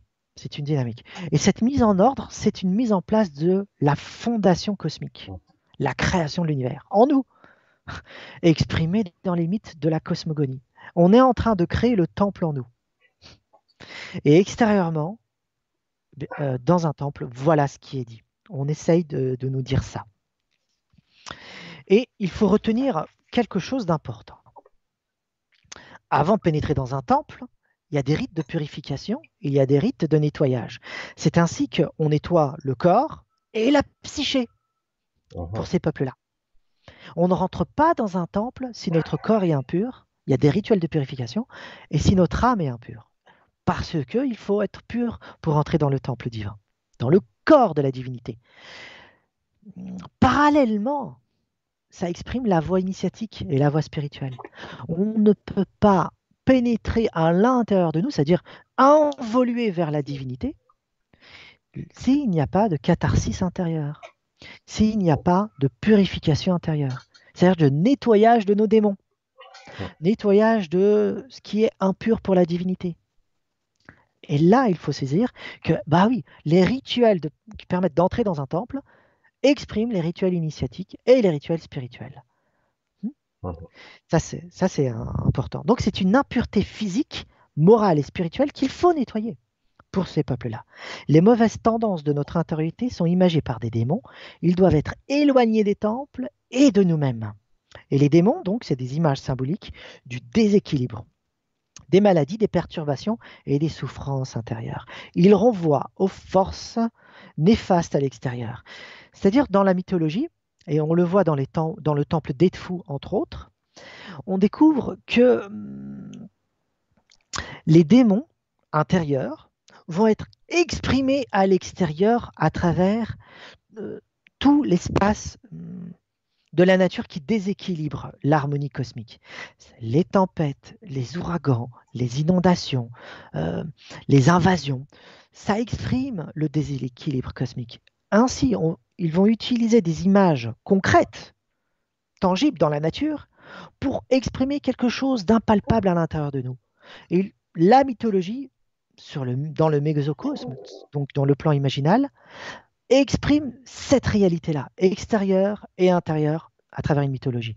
Et les anciens Égyptiens, tout comme les hindous, vont exprimer la même chose pour dire il faut enlever les impuretés intérieures pour installer l'ordre, et euh, éloigner les, impuretés extérieures pour préserver cet ordre. C'est ça le sacré, hein, c'est ça. Et il, a, concret, il y a un côté évolutif. Excuse-moi, je te coupe un peu parce que c'est vrai que c'est très intéressant. Il y a un côté évolutif justement, et on voit aussi l'étrange paradoxe entre le côté démon qui veulent entretenir le chaos et qui nous pousse à la vigilance justement à nous nettoyer, à évoluer vers l'ordre, justement. Oui. Donc, quelque part, c'est utile. Oui, ils ont un, ils ont un rôle à jouer. Ouais. Il y a une forme d'utilité pour un éveil, d'ailleurs, une conscience une vigilance. Donc, je, je le vois de cette façon-là, que les démons ne sont pas là uniquement pour le désordre, mais mhm. aussi pour nous pousser à la vigilance, à, à faire en sorte qu'on aille vers une certaine évolution, une certaine vision de la perfection, peut-être, ou d'un certain ordre. Oui, tu as, tu as parfaitement raison de pointer ça. Et c'est ce qui est exprimé également dans, la, dans les théologies euh, égyptiennes et hindoues. C'est-à-dire que euh, il n'y a pas d'opposition pour la divinité mhm. extérieure, intérieure. Il n'y a pas, ça n'existe pas. Mais ce qu'ils ce essayent de dire, c'est que lorsqu'on prend connaissance de sa propre obscurité, mhm c'est-à-dire ses propres ténèbres, on se découvre et on commence à se déployer. Donc euh, l'ignorance permet à la connaissance de mieux se connaître. Mmh. Paradoxalement, c'est ce que ça, ça veut dire. Donc euh, connaître ses propres démons, c'est connaître où est sa faille. Mmh. C'est une connaissance. Et eux nous permettent de mieux nous connaître. Mais ah. lorsqu'on est sous l'emprise d'un démon, eh bien on est victime. Mais lorsqu'on commence à le dominer, il n'existe plus. Il, a changé de forme, il est devenu lumineux. Uh-huh. Et, puis, après, les ténèbres commencent à s'éloigner. Mais c'est une extension à l'infini, hein, ce jeu. Et je voulais te dire, euh, par exemple en Inde, pour exprimer l'impureté, c'est-à-dire ces démons-là, ces choses qui ne sont pas bonnes en nous, euh, qui ne doivent pas présenter pour la divinité, la spiritualité, l'initiation, on enlève les chaussures. Mmh. Lorsqu'on entre dans un temple, on enlève les chaussures. Pour quelle raison? Parce que c'est le symbole de l'impureté. Et en ancienne Égypte, c'est la même chose. On enlève ces chaussures ou on portait des chaussures particulières. Les prêtres avaient des chaussures bien pures, avec des bons matériaux et tout ça, pour euh, ne pas hmm, polluer euh, de l'impureté. Il, y a le côté sale, et y a, je vois aussi un côté connexion à la terre. Euh, connexion à la terre, oui, mais si tu donnes la connexion à la terre, il faut parler du monde sensible, c'est-à-dire ce qui nous retient. Mmh Hmm. Ce qui nous retient, et ce qui nous retient, c'est la terre, c'est le solide, et c'est les pieds. Mhm. Hmm. C'est pour ça que, je vois, il y a beaucoup de sens. Il peut y en avoir plusieurs. Il y a aussi ah, le, contact euh, direct. Je touche, je sens, je perçois. Parce que les chaussures m'isolent aussi. Oui. Après, les rapports de sens peuvent être infinis. Mhm. Ah oui, non, mais je. Hein. Hmm les rapports de sens sont multiples. Euh, tu sais, par exemple, le temple de Salomon, euh, mmh. hein, à l'époque, hein, lorsqu'il était là, à Jérusalem, ben, c'était le pied de la divinité. Ah, C'est-à-dire, c'est l'empreinte. D'accord. l'empreinte ce qui reste, de la divinité. Ouais. Donc, il, n'est plus sur terre. Il est parti parce qu'il a enlevé son pied. Ah, ah, Mais c'est un symbole faut pas le prendre littéralement. oui, oui. Et après, il y a la géométrie du pied. Hein. Oui. Je veux revenir sur l'image pour euh, introduire quelque chose de, nouveau sur la même, euh, la même image, d'accord? Voilà. Tu me dis si tu la vois Ça apparaît en tout cas, mais c'est pas centré. Ça y est, c'est centré. C'est bon, ok. Ok. Euh, on revient sur le temple d'Edfu et on regarde en bas à gauche la muraille. La muraille est euh, orientée vers les quatre points cardinaux, mais en plus, elle est ondulée, elle oscille. C'est-à-dire lorsqu'ils l'ont construite, cette muraille, ils l'ont construite d'une manière ondulée. Elle oscille, comme s'il y avait des vagues. Mais parce que ça exprime dans leur langage le Nun. Et qu'est-ce que le Nun C'est l'océan cosmique.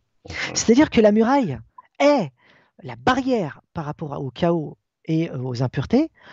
De plus, elle exprime dans sa forme, sa mise en forme par les, architectes et les constructeurs, par son ondulation, l'océan cosmique. Et le temple exprime la première terre qui a émergé de cet océan.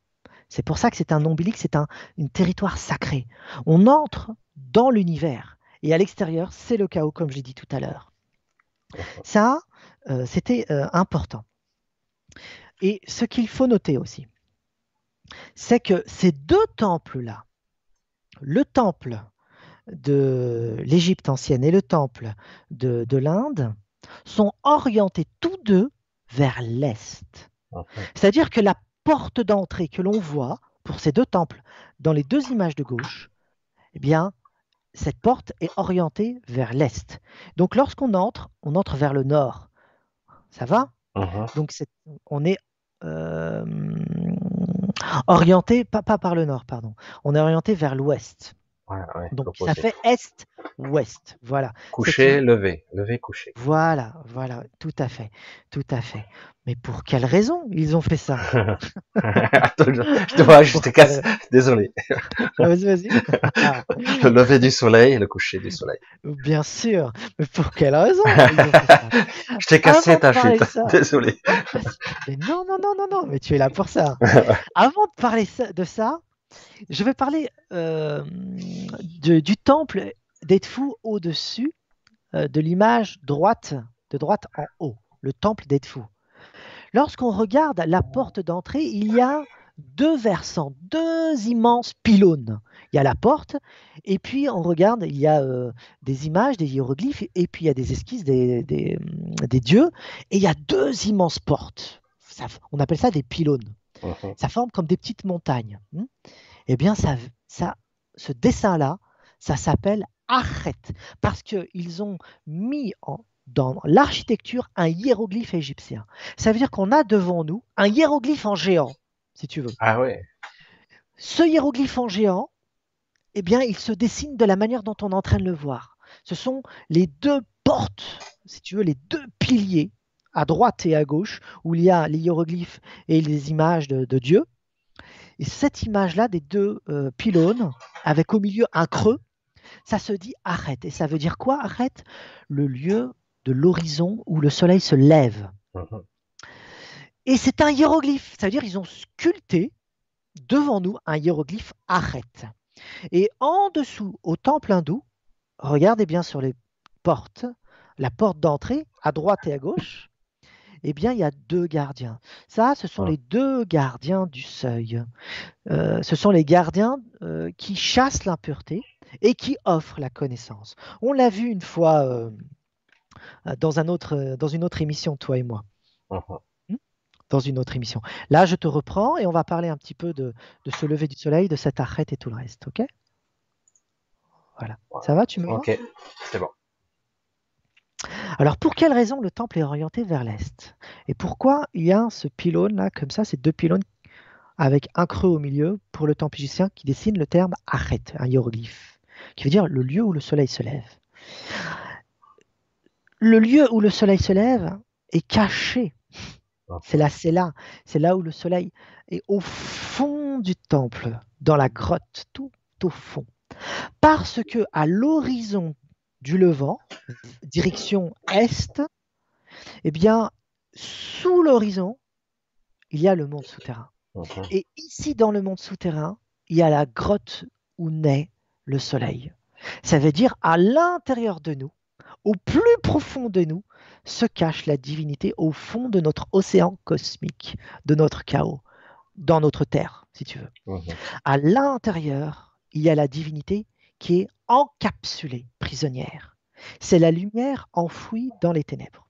Mhm. C'est la théologie qui exprime ça dans l'architecture. Dans l'architecture. Parce qu'il y a un hiéroglyphe qui exprime le soleil, le vent. Et en plus de ça, euh, lorsque la direction de l'Est le montre, lorsqu'on pénètre, on pénètre dans le monde d'en bas. C'est incroyable. C'est incroyable. Mhm. Et on va voir qu'il y a un même rapport avec le temple hindou. Il a quel âge ce temple? Il a été daté? Oui, oui, oui, oui, on le sait, on a euh, époque gréco-romaine, environ 3e siècle avant Jésus-Christ. Hum, pas mal, ça commence à faire. oui, sauf que les textes affirment que ces, temples gréco-romains, parce qu'il n'y a pas que celui-ci qui existe, hein, ont été construits sur des plans beaucoup plus anciens, à travers des papyrus. Uh-huh. Et informe par exemple que le temple de Dendera, un autre temple, qui possède le même hiéroglyphe et la même structure architecturale, similaire au temple d'Edfou. Dendera, c'est pour la déesse Hathor. Edfou, c'est pour Dieu à Horus. Dendera, euh, dans les papyrus, on nous dit qu'il a été euh, construit sur un, temple qui existait mille ans auparavant. Et le temple de l'Inde, lui aussi, on découvre que ce sont des plans qui proviennent d'anciennes traditions, mais qu'on a construits à certaines époques. Donc c'est pas parce qu'on le voit construit, construit à une époque particulière qu'il date de cette époque-là. Bien sûr, l'architecture date de cette époque, mais le plan est plus ancien. Ouais, la connaissance est beaucoup plus ancienne, probablement du temps des, pyramides, probablement. Euh, ça, c'est affirmé dans les textes. Hein. C'est ah. c'est dit, c'est pas ah. moi qui l'invente. Ah, je m'en doute.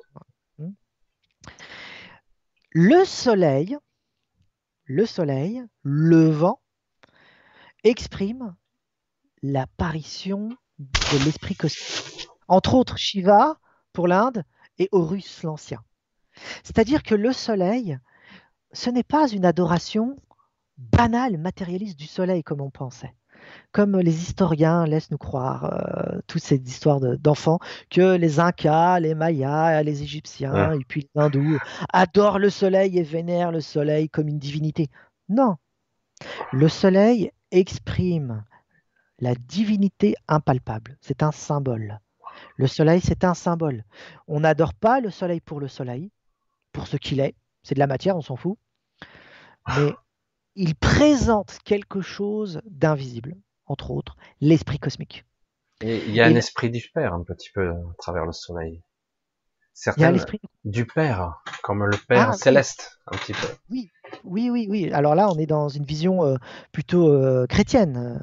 C'est vrai, pas forcément, mais oui, il y a un peu, il y a un peu de ça. Le Pantocrator, par exemple, chez les Byzantins, et également repris euh, chez d'autres, euh, les, protestants aussi euh, chez les, catholiques. Le pantocrator, c'est un esprit solaire, c'est l'esprit christique solaire. Ah, d'accord. Ça veut dire, pantocrator, c'est celui qui a tous les pouvoirs, et c'est un esprit solaire. C'est pour ça que les icônes byzantines sont toujours ah. lumineuses avec, dans leur peinture, c'est doré. Et le mhm. doré, exprime la lumière divine, le soleil entre autres. D'accord. Hein? C'est très ancien cette théologie. Donc, on n'adore pas le soleil pour le soleil, on, vénère le soleil pour ce qu'il représente ou symbolise. Donc, le lever du soleil nous renvoie à un, sens beaucoup plus haut. C'est l'esprit intérieur qui est solaire qui va s'élever en nous. Et la direction cardinale de l'Est est le plan intérieur. C'est ici où le soleil s'élève de l'obscurité. Ça va? Et il mmh. s'élève du chaos. L'architecture et le plan de l'architecture de ces deux temples-là expriment le même principe, spirituel et initiatique. Et ça exprime l'agencement de l'univers. C'est-à-dire comment l'univers est arrivé par étapes de cette manière-là. D'abord dans l'obscurité, et ensuite la lumière est apparue étape par étape jusqu'à son déploiement complet. On est dans une théologie de la lumière. Donc la théophanie, dont il a été question tout à l'heure, c'est une théologie de la lumière. Et la théologie de la lumière, c'est une théologie à l'intérieur de nous de l'illumination. Et c'est une théologie de la connaissance. Connaissance, illumination, exprimée par le symbole solaire, exprimée par l'architecture du temple. Rien que ça. Rien que ça. En Inde et en Égypte ancienne, on n'adore pas le soleil pour ce qu'il est, mais pour ce qu'il symbolise. Encore une fois, le visible manifeste l'invisible, hein, si tu vois bien. Mhm. Hmm. Donc l'Est exprime le lever du soleil intérieur. Il chasse l'obscurité, le soleil, mhm. lorsqu'il se lève. Comme la connaissance chasse l'ignorance. Mhm. Comme l'illumination ouais. Tu vois mhm. les rapports symboliques tout à fait. Ah, c'est ça qu'il faut saisir. Et il faut connecter dans le jeu de correspondance tout ce jeu de la lumière. La connaissance, la lumière. Prométhée, descendant, donner la, le feu aux hommes, c'est aussi la connaissance. C'est pareil, c'est pareil. Bien sûr, bien sûr. Il faut laisser aller maintenant le jeu de ah. correspondance en ah. parce que c'est l'analogie qui fonctionne. Tac, tac. Et l'analogie n'a pas tort. Uh-huh. Parce que l'analogie construit le rapport de sens et nous offre la connaissance dispersée. Uh-huh. On recolle les morceaux uh-huh. et on récupère la connaissance. Et c'est ça, la connaissance des anciens. La mythologie, c'est une connaissance. C'est une gnose. Mais eh lorsqu'on sait la lire et la comprendre. Et là, ce qu'on vient de voir, et on est encore que dans le début, tu vois, on est dans les balbutiements, euh, dans l'introduction. Je prends du temps, excusez-moi, mais c'est important tout ça.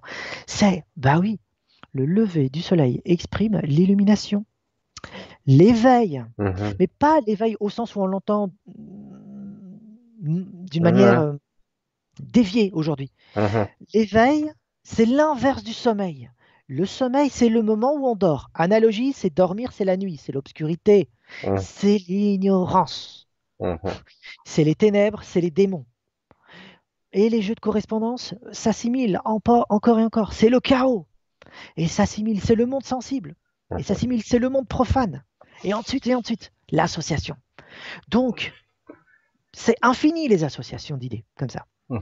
Mais le lever du soleil, les premiers rayons qui, se, qui, qui, qui, doivent apparaître au cœur du temple, entre les deux pylônes de l'Égypte ancienne que l'on voit à l'entrée, le soleil se lève au milieu et ces deux pylônes symbolisent le lieu où le soleil se lève, il apparaît en notre monde. Et ainsi, c'est l'illumination intérieure. Il chasse nos démons, il chasse l'obscurité, il nous offre la connaissance, l'illumination, nous éclaire à l'intérieur de nous, et nous offre une vision plus éclaircie sur la manière dont le monde fonctionne. C'est la théologie de la lumière. Il y a la renaissance aussi, j'entends. La renaissance. Alors sur le plan spirituel, cet éveil, c'est au fur et à mesure de l'étape, il y a des graduations justement de la levée du soleil mhm. jusqu'à son, zénith. Mhm. C'est pour ça que le lever du soleil va être exprimé en Égypte ancienne comme un soleil recroquevillé. il y a un symbole particulier pour ça, un, un, mot qui veut dire reper, qui veut dire un scarabée. Mais ce scarabée, il est noir et il est recroquevillé. Et ensuite, le scarabée noir va devenir de plus en plus doré et déployer ses ailes. Mhm. C'est le symbole du lever du soleil. Et le reper veut dire aussi transformation en Égypte, mhm. en, langue euh, égyptienne. Donc reper, ça veut dire scarabée, mais ça veut dire aussi transformation. Mhm. L'être en devenir en philosophie. Donc il se déploie, et là, on découvre le scarabée déployer ses ailes. Hein Regardez Orphelia, le symbole. Hein, vous avez un petit. et euh, il devient doré. Et dans cette transformation, il va changer d'aspect. Il va devenir un aigle. Et Horus l'Ancien, il est un scarabée qui se transforme en aigle il se déploie. Et ainsi, on voit au-dessus du fronton de l'entrée du temple d'Edfou un, un disque solaire avec deux ailes déployées. Ce qui veut dire c'est le soleil qui s'est complètement déployé dans l'univers. C'est le Dieu cosmique qui se déploie et qui se dévoile à l'univers et aux hommes. Tu vois? Donc, devant, on nous dit, c'est le lieu où le soleil se lève, et au fronton, on nous dit, là, tu recevras la révélation, l'initiation, la spiritualité. À l'intérieur de nous, il faut bien, faut bien décrire que ces démons, c'est la, par exemple, c'est la colère, la haine, la jalousie. Ce sont des choses palpables. Enfin, on, l'expérimente. C'est tout ce qui nous emprisonne. C'est le mental et tout le reste. Ce sont nos démons.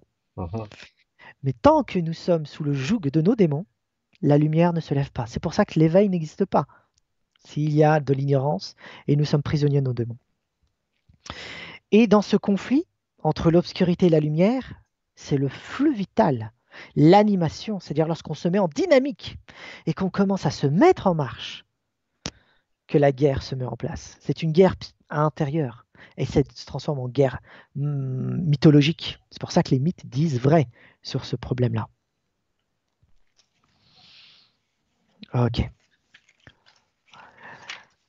On va bientôt euh, prendre la deuxième, euh, la deuxième diapo. Oui. On va prendre euh, l'autre diapo maintenant, d'accord? Ok. Euh, je prends ici, voilà, ça c'est là. On y va. Et voici. Et voilà. C'est bon? Ok, c'est bon. Ok. Donc euh, là, on découvre la localisation des deux temples. Le temple de Brihadishvara, c'est le point rouge à la carte de droite. La carte de droite, on est au sud de l'Inde. C'est la carte d'une région en Inde. Donc on est au sud, en pays tamoul.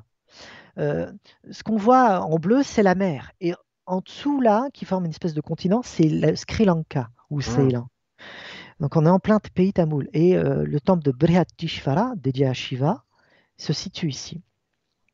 Maintenant en Égypte, voilà la carte de l'Égypte ancienne, sur à gauche. Eh bien, il faut regarder tout en bas de la carte. Il y a marqué en gros Haute-Égypte, et puis on voit deux temples, exactement avec les pylônes arêtes, hein, qui forment, euh, qui veut dire l'horizon du Levant. Eh bien, regardez bien, il y a Edfou, qui est juste à côté du Nil. Euh, lorsqu'on remonte ce regard du bas de la carte et qu'on suit le Nil, hop, il y a une ville qui s'appelle Kom Ombo, et on remonte et on voit Edfou. C'est au sud, au sud de l'Égypte. Ça va? Mhm. Ok. Donc, dans ces deux temples, on exprime bien l'esprit solaire qui devient la divinité créatrice. Et dans ces temples, il mange, il s'habille et il y a des rituels. Les hommes prennent soin de lui comme la divinité prend, soin de nous. C'est ça qu'il faut euh, savoir. On va parler d'un, maintenant qu'on a montré cette carte, maintenant ça va s'enchaîner un peu plus, euh, plus rapidement, qu'on a fait euh, les, grandes bases. C'est, on va parler de quelque chose euh, d'important. On va parler des divinités, des dieux, qui vont être présentes dans les temples. On pense que l'Égypte ancienne était polythéiste et on pense que l'Inde est polythéiste. Tout est faux. L'Égypte ancienne n'est pas polythéiste, tout comme l'Inde n'est pas polythéiste. Oui, il y a plusieurs dieux, mais en réalité, dans leur théologie de la lumière, parce que pour les deux cas, c'est de la théologie de la lumière, théologie de la théophanie, c'est l'un qui devient multiple. Mhm. Et dans les deux sources euh, scripturaires, ça veut dire euh, en ancien égyptien et sanskrit, on découvre la philosophie de la lumière et la manière dont le un devient multiple. Et c'est comment veux-tu exprimer euh, du polythéisme dans ça C'est pas du polythéisme pur, comme on pense, ils adorent plusieurs divinités, puisque c'est l'un qui devient multiple. Mais en même temps, c'est pas du monothéisme. Ça veut dire une divinité et c'est tout. Mhm. Pour être entre les deux, puisque c'est le 1 qui devient multiple et le multiple qui est 1, mhm. qui revient vers le 1, le terme que l'on va utiliser, c'est cathénothéisme. Ouais, ouais, ouais, je connais pas. ouais, bien sûr, je suis là pour ça. oui. Cathénothéisme. Qu'est-ce que le cathénothéisme Un nom grec. Uh-huh. C'est le 1 qui devient multiple. Ça veut dire ça. C'est le la divinité primordiale qui apparaît sous de multiples traits. Des formes et des noms qui changent. Ça veut dire que là, il est Shiva, là, il est Brahma, là, il est Parvati. Ça veut dire des noms de divinités, Ganesha et tout ça. Mais toutes ces divinités hindoues expriment que l'unique divinité foncière, ah. qui est impalpable et inconnaissable, qui porte différents noms pour définir un peu ce qu'il est. Mais comme on ne peut pas la définir, bah, elle a plusieurs noms également. Ah, et en Égypte ancienne, on a la même philosophie. On a une divinité foncière impalpable et intouchable, porte plusieurs noms. Des fois c'est Amon, des fois c'est Atum et, euh, d'autres noms, ou Ptah et tout. Mais cette divinité devient Horus, devient euh, euh, Isis, devient Seth et devient d'autres divinités, Thoth et ainsi de suite. Donc ça exprime la même philosophie. Pour ces peuples-là, la philosophie de la lumière, c'est un cathénothéisme. Ah. Et il ne faut surtout pas oublier maintenant que c'est la même chose en nous. Ça veut dire que lorsqu'on a une expérience spirituelle à l'intérieur, eh bien, l'unité se dévoile d'une manière multiple. Elle se personnifie en fait. Voilà, personnifie. Et donc, on a l'impression de voir une divinité ou un saint Chacun le verra avec son prisme. C'est ça, sa culture, sa, ah. le prisme culturel, son prisme historique aussi, personnel, hmm. ok Et ce qui se cache derrière, c'est ses croyances, etc. Ouais, voilà. C'est ça le cathénothéisme. Ah, d'accord. Il faut aller par-delà les formes. Tel est l'objectif même de la spiritualité et la pénétration dans le temple. Parce que lorsqu'on entre dans le temple hindou ou le temple égyptien, eh bien on découvre ce cathénotype. C'est-à-dire qu'on voit plein de divinités s'exprimer, dialoguer de manière mythologique, soit dans les hiéroglyphes ou euh, soit dans les sculptures hindoues, hein, avec plein de divinités. Et on découvre, plus on avance vers la cella, la grotte, plus on découvre l'unique divinité qui est présente. Impalpable, indomptable, l'esprit cosmique solaire. On remonte à la source on remonte à la source. Et ce parallèle est en nous et à l'extérieur. Il ne faut uh-huh. jamais oublier euh, cette, euh, cette jonction. Et les dieux, on peut, on peut dire que les dieux, ce sont des irradiations du soleil divin, uh-huh. des, lumières, uh-huh. des irradiations. C'est le terme que je trouvais un peu euh, pour, pour définir ça. Donc les dieux, qu'est-ce que c'est? Ben, Sur l'aspect numéral, c'est comment le 1 devient 2, 3, 4, 5, il se multiplie ou il se duplique. Tu suis? Mhm. Et sur le plan mythologique, eh bien, ça explique cette duplication. La cosmogonie et, tout le reste. Donc, pas de monothéisme, pas de polythéisme, mais le 1 qui devient multiple, c'est là, c'est du cathénothéisme. À travers ça, on rend compte de l'invisible qui devient visible. Il faut jamais oublier ça. Hein. Il faut jamais oublier ça. Et S'il n'y a qu'une divinité, lorsqu'on la rencontre à l'intérieur de nous, au cœur du temple et au sein du cosmos, il faut surtout pas croire qu'il y a trois divinités. un dans le temple, l'esprit cosmique, Uh-huh. un à l'extérieur, l'esprit cosmique, il y a à l'intérieur de moi mon esprit ou le soi divin. Uh-huh. C'est qu'une seule chose. Tout dépend d'où je regarde.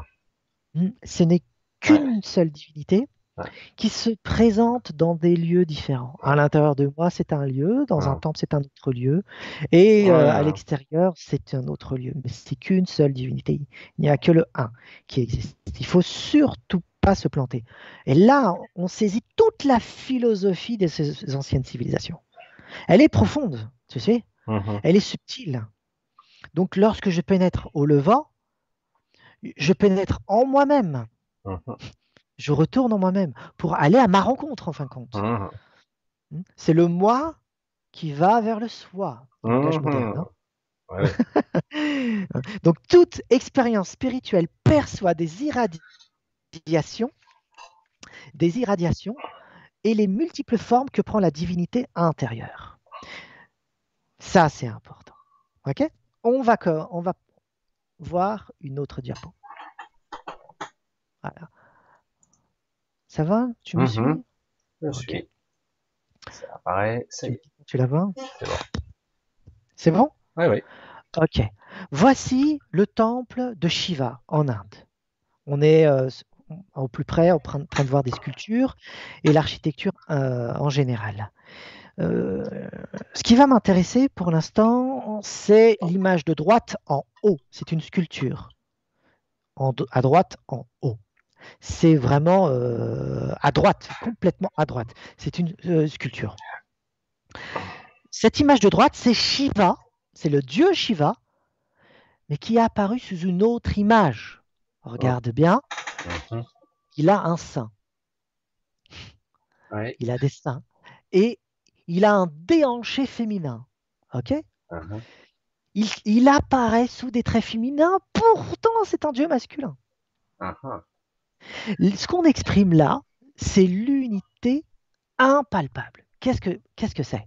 C'est la divinité impalpable, elle est masculine et féminine sans être féminine et masculine. Elle est simultanément. C'est la réunification des deux. Voilà, des deux formes euh, de l'univers, les deux flux de la réalité, si tu veux. Il n'y a pas de séparation pour cette divinité. Il est les deux simultanément, sans qu'il y ait de séparation. On appelle ça l'androgyne. Mhm. Et cette unité non duelle, ok, qui est masculine et féminine sans être masculine et féminine, on ne peut pas la comprendre. Parce qu'il n'y a pas d'androgyne dans notre plan matériel. Sur notre plan matériel, on a des hermaphrodites. Par Mhm. exemple, on a des animaux qui sont hermaphrodites, ça existe. Mais ils ont soit un sexe, soit un autre, ou soit les deux simultanément. Mais on le voit. Mais il n'y a pas d'androgyna. Il n'y a pas. Donc cette sculpture exprime l'androgyna divin, l'unité impalpable, et on essaye de la sculpter pour nous rendre compte de quelque chose d'insensible, de, de suprasensible. C'est le Shiva masculin et la Shakti féminine réunis. Et la Shakti, c'est celle qui met en branle l'univers, celle qui anime l'univers. Et c'est ça le déhanché de Shiva. C'est la Shakti. Et le déhanché, c'est un rapport symbolique. Parce que maintenant, dans l'architecture, tout a un sens. La position de la main, euh, ce qu'il porte, euh, les objets qu'on va lui mettre, les animaux, les vêtements, la position, le lieu, le regard, tout a un sens. Parce que Shiva est déhanché, ça signifie l'animation de l'univers. C'est la Shakti qui se commence à se mettre en branle. C'est ça. Et comment on le sait? C'est parce qu'il y a une vache derrière lui. Hein, il est accoudé à une vache. Et qu'est-ce que la vache dans la théologie hindoue? C'est la création. C'est l'univers. C'est l'image de la création et des êtres vivants. Et là, il protège la vache. Il, hein, il est accoudé, comme on peut le voir. Et le déhanché, c'est la vache, c'est la mise en mouvement de la vache. Parce que la vache se dit go en ancien, euh, dans les textes sanscrits. Go, qui va donner KO par exemple euh, en anglais. Go, ça veut dire la parole créatrice de l'univers, la parole originelle, celle qui va faire vibrer euh, l'énergie, c'est-à-dire le prana, pour activer la matière. Et c'est ça la vache. Et c'est ça le déhanché. Donc on a toute une, codification de la, de la sculpture dans l'architecture. Tu vois, mhm. ça, c'est important. Maintenant, chaque place et lieu où une sculpture a été posée, c'est réfléchi. On ne pose pas une sculpture là, à n'importe où. Le lieu exprime aussi un langage symbolique. Donc, euh, le lieu où la sculpture est placée, c'est le, lieu d'une fonction divine. Qu'est-ce que c'est? C'est-à-dire que lorsque l'énergie cosmique se met, en branle, eh bien, il y aura une intensité particulière de la divinité, et l'intensité va activer le processus sériel des nombres, 2, 3 et 4. Et donc, par effet euh, de symbole, ça va activer des manifestations différentes de la divinité. Plusieurs divinités vont apparaître en rapport avec la manifestation sérielle dont il a été question. Et c'est ainsi que le rapport numéral se manifeste dans la disposition des sculptures. Et il y a une qualité de prana pour chaque sculpture, posée quelque part. Donc, les images, sculptures, sont des fonctions de la divinité. Par exemple, les fonctions images de la sculpture de la divinité orientée vers l'est, ou pour l'ouest, ou pour le nord, ou pour le sud, ne seront pas les mêmes.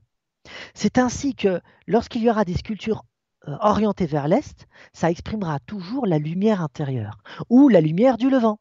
Lorsqu'on trouve des sculptures orientées vers l'ouest, c'est le soleil couchant c'est le soleil qui se meurt. C'est ainsi que toutes les sculptures expriment la divinité encore une fois. Ça va jusque-là? Mhm. Maintenant, regarde l'image de gauche. Ça, c'était important. L'image de gauche, on voit encore une sculpture complètement à gauche. On mhm. voit à niveau Shiva, féminin, assis en tailleur sur un lotus. OK? Là, Shiva s'est transformé en une déesse encore qui s'appelle Sarasvati. Et cette déesse Sarasvati, c'est la déesse de la connaissance, de la richesse intérieure et extérieure et de l'illumination. Et le lotus exprime, l'illumination, l'énergie accomplie. Vraiment, ça exprime ça. Voilà. Donc, je reviens vers toi. Voilà. On y est. C'est bon? Parfait. Ok. Ce qu'il faut voir, c'est que on voit que la position euh, des, sculptures ont un sens. La sculpture en elle-même, chaque objet qu'il détient, les mouvements, les gestes, euh, les vêtements, les couleurs et tout le reste, porte une signifiance. C'est le code symbolique. C'est un rapport analogique, bien sûr mais il y a le code mathématique dans la disposition par rapport aux quatre points cardinaux. On est dans une disposition mathématique et géométrique. À s'associer à ça, ou va se surajouter à ça, euh, les matériaux. Il y a une mythologie des matériaux. C'est-à-dire que les matériaux euh, par lesquels on va sculpter ou construire l'architecture possèdent un sens. Le bois, le métal, et d'autres matériaux, eh bien, il y a une mythologie des matériaux. Et euh, c'est pas pour rien que on va utiliser une pierre, par exemple, pour sculpter une divinité. En Égypte ancienne, par exemple, on va utiliser un granit rouge particulier, et ce granit rouge se trouve à des centaines de kilomètres. Mais pourquoi sont-ils allés à des centaines de kilomètres pour prendre du granit particulier alors qu'il y en a ailleurs? Plus près Mais parce qu'il y a une mythologie des matériaux. Il y a peut-être dans cette mythologie des matériaux une guerre, une apparition de la divinité, une, euh, une, apparition, oui, je l'ai déjà dit, une apparition de la divinité. Euh, il pourrait y avoir aussi un passage euh, de la divinité ou, des dieux, une coordination, une assemblée ou une, force démoniaque qui a été chassée. C'est-à-dire qu'il y a la mythologie des matériaux, c'est une mythologie qui, possède une force magique. Et parce que ces matériaux possèdent une force magique, eh bien, l'endroit où on va chercher les matériaux pour bâtir et sculpter on extrait cette force euh, spirituelle et on construit euh, avec ça. C'est pour cette raison que dans les architectures, on découvre des matériaux qui viennent de très loin, de très loin. Et c'est la même chose pour euh, les, minéraux hein, et les cristaux ou les couleurs. C'est la même chose partout. maintenant, c'est la même chose pour le lieu de construction. Les lieux de construction des temples ont été choisis, choisis par rapport à la même symbolique. Parce qu'il y a un rapport de sens. C'est un lieu où il y a eu une guerre, encore une fois, où une divinité est apparue, ou bien un mal a été chassé, ou l'ombilique, c'est-à-dire là où l'univers a été créé, parce qu'il y a une marque qui indique que c'est ici où tout l'univers a été créé. Ça veut dire que tout est signifiance dans le temple. Donc, plus on entre, plus on voit la complexité euh, de la connaissance. Ça veut dire que les matériaux ont du sens, les sculptures ont du sens, les formes ont du, champ, ont du sens, la position ont du sens, euh, le choix de la sculpture, de l'orientation des, euh, hiéroglyphes ou peut-être ou des temples ont du sens. Temple, direction cardinale. Euh, on dessine carrément euh, dans les temples euh, des hiéroglyphes géants architecture. Le Noun, c'est-à-dire la muraille qui chasse les ténèbres, et le Achet, le hiéroglyphe Achet qui nous permet d'entrer dans le temple en, Égypte ancienne. Ça veut dire qu'il y a ce qu'on appelle une grammaire pour comprendre un temple. Là, on est dans le langage divin, hein. tu vois, on y est, on est de plein. C'est ça, le langage divin. C'est comprendre ce langage-là par eux-mêmes, non pas par nous. On ne surajoute pas notre connaissance, on essaye de voir ce qu'il y a. Et, euh, euh, ça, euh, c'est lourd à porter parce que faut bien voir que pour comprendre tout ça, il faut du travail avant de saisir toute cette information-là. Il faut lire, étudier, chercher et regarder et comprendre la logique. On passe à la diapo.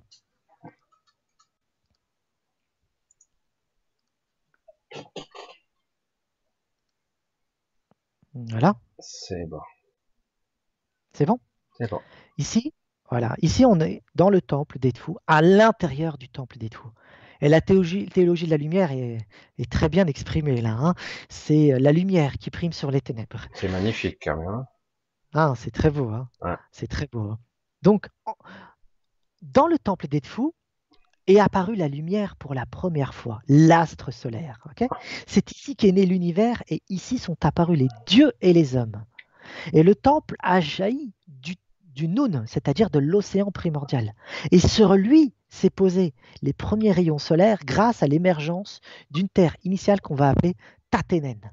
Maintenant, regardons l'image de droite, complètement à droite, euh, en bas à droite.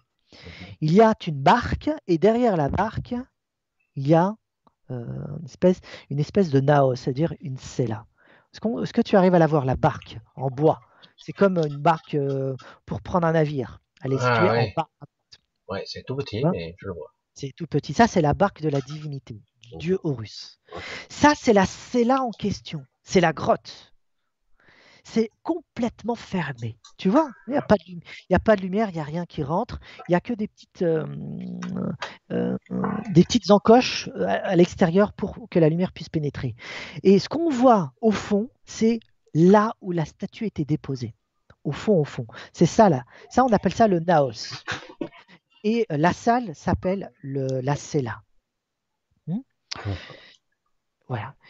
Et tout ce temple-là, c'est la mise en ordre de l'univers. C'est la mise en ordre de l'univers. Euh, et cette mise en ordre de l'univers, c'est le Dieu solaire qui l'a créé. Et cet ordre porte un nom en Égypte, en égyptien ancien, c'est Ma'at.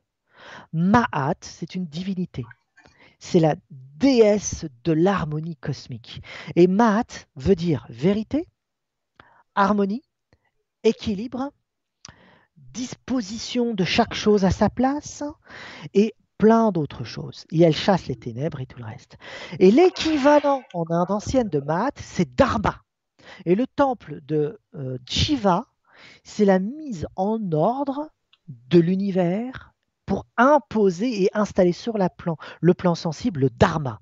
Donc, au temple de Shiva, il y a le Dharma qu'on va instituer dans le temple, l'harmonie cosmique, et en Égypte ancienne, il y a euh, mat. Et mat équivaut trait pour trait au dharma. Ça, il faut bien le saisir. Ce qu'il y a, c'est que lorsqu'on respecte les règles du temple, j'en ai exprimé quelques-unes tout à l'heure pour euh, lorsqu'on entre dans le temple, mais aussi euh, dans euh, l'ordre de la construction du temple et de sa finalité, on essaye de montrer euh, Ma'at, parce que l'ordre des proportions du temple, mais des salles, et la disposition également de tous les hiéroglyphes, comme on peut voir ici, dans ce magnifique temple, tout est posé euh, par sens, comme on a vu tout à l'heure pour le temple de l'Inde ancienne. Et Ma'at, c'est l'art des proportions, c'est-à-dire toutes les proportions et la science des mesures exprime l'harmonie cosmique. Donc, lorsqu'on respecte ces règles, on pose sur la Terre l'intégrité du cosmos et de la divinité. Et le prana peut circuler. Hmm, là, je te reprends.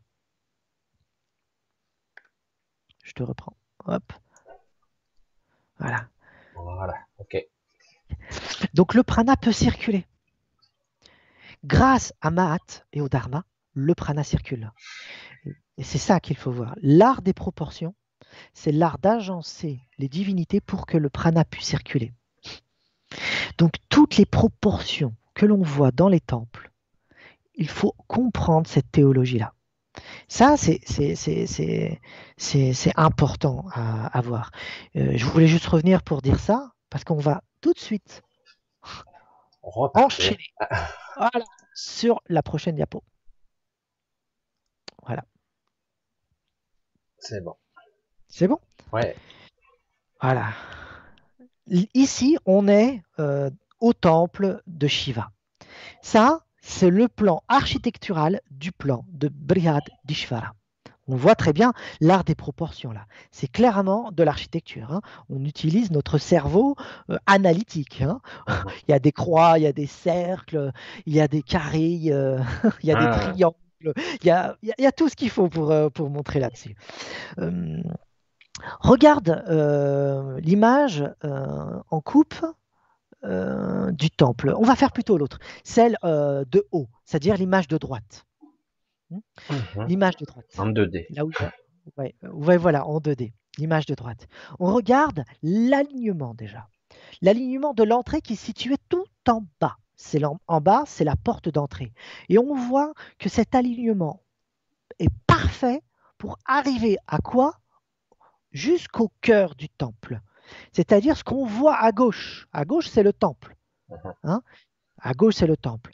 Donc, ce qu'on est en train de voir euh, au centre euh, de l'image en 2D, l'architecture, c'est un carré noir dans un autre carré blanc, euh, si je le Mhm. présente ici là. Et si on remarque bien, il y a vraiment, vraiment, euh, l'art des proportions est parfaitement ordonné. Il y a euh, deux doubles carrés pour exprimer le temple en triangle, en- pardon, en, en rectangle. Ensuite, il y a un carré plus petit qui est intégré dans un carré plus grand. Il y a des visions sphériques pour ordonner tous les temples qui sont autour et orienter également vers les quatre points cardinaux. Vraiment, c'est euh, c'est parfait. Eh bien, au cœur du carré tout si- noir situé en haut, il y a, il y a, euh, on est situé au centre du carré là. Mhm. Eh bien, il y a euh, le lingam de Shiva, c'est-à-dire euh, le symbole visible de l'esprit cosmique. C'est ici où il est situé, c'est-à-dire qu'il est situé au cœur du temple et il est aligné parfaitement à l'est, mais il est caché dans la cella, dans le temple, alors que tout le reste est dans un espace ouvert. Ça, c'est euh, visible. Et cet alignement hein, est, euh, présente l'Est. C'est l'alignement axial de l'Est. L'image de gauche, maintenant, c'est le temple situé au centre du carré que l'on a vu tout à l'heure. Mhm. Il s'agit de l'axis mundi. Là, on est dans le plan vertical maintenant. On n'est plus dans l'horizontal. L'axis mundi, c'est quoi? Le pilier cosmique, connu également comme la montagne cosmique. C'est le Meru pour les hindous. Devant nous, on a la mythologie du Meru, c'est-à-dire la montagne cosmique, exprimée en, lang- en langage architectural. Et au cœur du Meru, au cœur de cette montagne cosmique, eh bien, il y a l'énergie cosmique qui est à l'intérieur et la divinité primordiale. Elle est cachée. Mais qu'est-ce que le mont Meru Qu'est-ce que la montagne cosmique? Eh bien, c'est la colonne vertébrale de Shiva. Ce qu'on voit là en architecture, tu vois, c'est la colonne vertébrale de Shiva. Rien que ça. Et dans cette colonne, eh bien, circule le prana. C'est là où le prana va circuler. Et sur le plan macrocosmique, donc, c'est le, le, le mont Meru. Et sur le plan microcosmique, c'est-à-dire nous, eh bien, c'est notre colonne vertébrale. Donc, il y a un, rapport miroir entre cette verticalité du temple, la montagne cosmique de l'univers et notre colonne vertébrale. Et dans ces trois plans-là, le prana circule en haut et en bas, dans les deux sens. Et cette montagne cosmique connecte le monde d'en bas, situé en dessous du sol, c'est-à-dire le monde souterrain, et le monde céleste. Euh, le dôme est censé toucher le ciel. Hein on peut le voir. Et le dôme symbolise notre voûte crânienne. Et le sol, et bien sûr, symbolise nos pieds. C'est un homme debout ou assis selon les textes.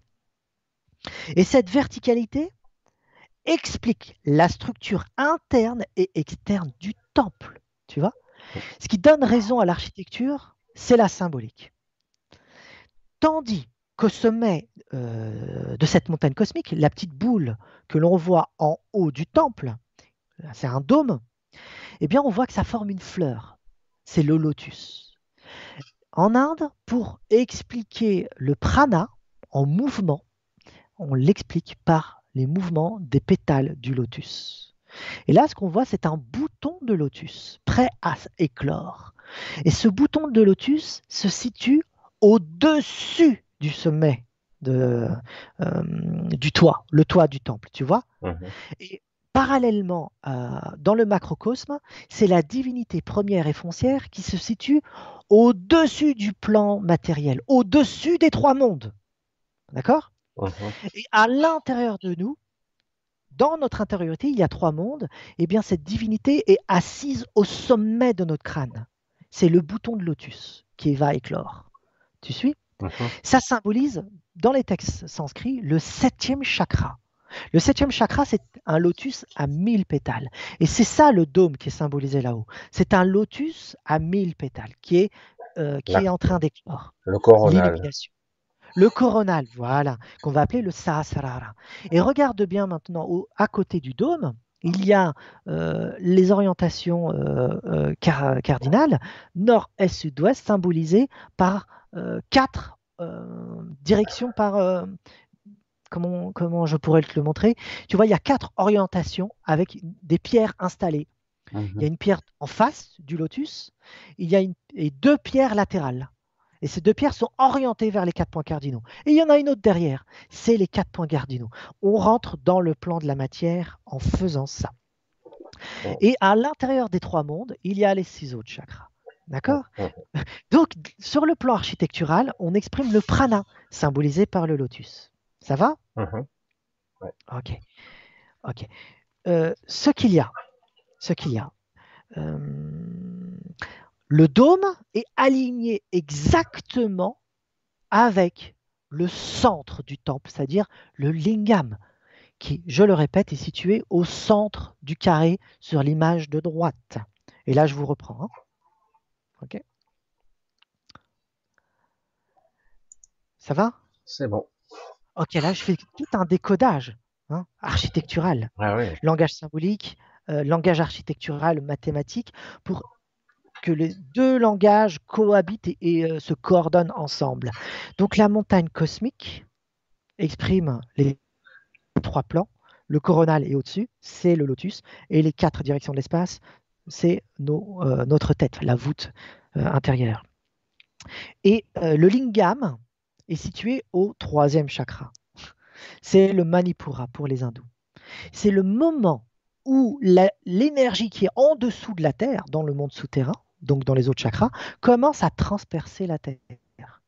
Transpercer dans ce monde. Et c'est la raison pour laquelle le lingam, cette espèce de cône, on va le voir tout à l'heure, espèce de cône, est une énergie c'est la première forme que Shiva va prendre, alignée dans la colonne vertébrale avec le corona. C'est le prana. On ne parle que de ça dans ce temple-là. C'est un temple pranique. C'est un temple de l'énergie cosmique.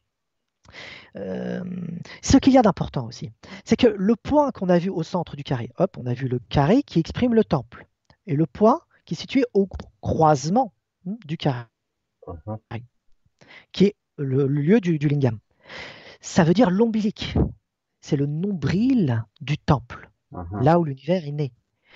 Macrocosmiquement, ça, signifie la, la première étincelle de lumière qui est apparue en ce monde. Et extérieurement, dans notre macrocosme intérieur, on va appeler le microcosme, c'est notre nombril. Uh-huh. Notre nombril est l'indicateur du lieu où l'énergie commence à apparaître. Le prana, le manipura chakra est placé exactement là pour cette raison.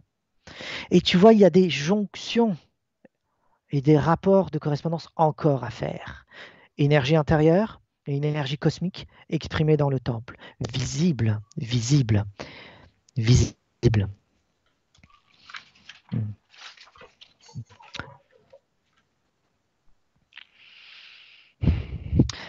Si tu remarques bien, c'est une ascension euh, de la lumière. Uh Part du monde d'en bas, de l'obscurité, vers davantage de lumière. C'est une ascension. Et c'est ça, euh, les chakras pour, euh, pour l'Inde ancienne et dans ce temple. On découvre que cette ascension, c'est par paliers. Et ils vont symboliser par le nombre de pétales uh-huh. pour exprimer ce nombre de paliers. Donc plus on est en bas, moins il y a de pétales dans les chakras, et plus on monte, plus il y en a. C'est pour ça qu'en haut, il y a le chiffre 1000, le lotus aux 1000 pétales, le septième chakra, mais en bas, il n'y a que quatre directions de pétales. Uh-huh. Donc on part du 4, le plan matériel, et ensuite ça se duplique. Hop. Et lorsqu'on arrive au troisième chakra, le manipura, le nombril, il y a 10 pétales. Et ensuite, ça augmente parce que le nombre de pétales exprime l'intensité du prana. C'est l'éveil. C'est la sortie du soleil intérieur. Ok? Donc on n'adore pas le soleil pour ce qu'il est, mais parce qu'il diffuse le prana dans l'espace cosmique aussi. Tu expliques un, peu la, tu expliques un peu la Kundalini, là. Ça, bravo, tu as fait la jonction. Bravo. Et la Kundalini circule le long de la colonne, vertébrale. Et c'est exprimé dans ce temple, comme on, comme on, est en train de le voir, mm-hmm. exprimé dans ce temple. Orientation cardinale est, on mm-hmm. entre vers l'est, le soleil levant, mais le lingam est caché dans, le, mm-hmm. dans la cella. Lorsqu'on voit le lingam, et on voit l'architecture, on voit dessiner les symboles des chakras. Uh-huh. Et ces symboles des chakras expriment la levée du soleil uh-huh. du monde d'en bas vers le plan supérieur. Et c'est les deux croisements, plan horizontal et le plan vertical, la montagne cosmique et les quatre points cardinaux. Voilà. Et euh, Lorsqu'on a vu les cercles et les carrés, ça c'est important à noter, on a vu plein de cercles et de carrés dans, ce plan architectural. Sur le plan symbolique, le carré exprime toujours l'aspect terrestre, c'est la terre. Le cercle exprime l'aspect céleste, c'est le ciel. C'est ainsi que quand on a vu le petit point au milieu du carré, ok? Il est au milieu du carré. Uh-huh. Mais il dessinait un cercle. On a vu des extensions. Je vais le montrer encore tout à l'heure. Et on est en train de montrer quoi On est en train de montrer que c'est ce point, cette unité primordiale, cette divinité première, Shiva, qui est à l'origine de l'espace céleste invisible, dessiné par des cercles, et l'espace matériel, dessiné par des carrés. Uh-huh. Je vais le remontrer et on passe à l'autre diapo.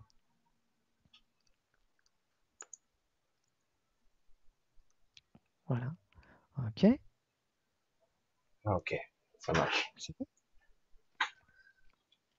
Ça va? OK, c'est bon. OK. Donc, l'image de droite, euh, le carré noir, au milieu de, ce carré, il y a le lingam, le Manipura chakra, euh, l'ombilic de l'univers. Et on regarde bien, il y a des carrés et des cercles. Et c'est comme si c'est à à partir de ce lingam que l'énergie se diffuse dans l'univers subtil et matériel. Mais qui est le lingam? N'oublions pas que c'est le prana de Shiva, le prana de l'esprit universel. Et ce Shiva-là va s'appeler Shiva Nataraja. Qu'est-ce que cela veut dire? C'est Shiva qui danse. C'est un Shiva qui danse la création. Le Shiva qui danse, par le rythme, il va créer les proportions que l'on est en train de voir. Et par le rythme de sa danse, va créer la musicalité de l'univers, euh, l'harmonie cosmique. Et par sa danse, il va créer les oscillations par son verbe, et les oscillations et les ondulations du plan subtil de la matière, exprimées par des cercles. Tout ça est exprimé euh, dans ça. Donc l'univers est sculpté dans la pierre. Tu vois, mhm. il est sculpté dans la pierre.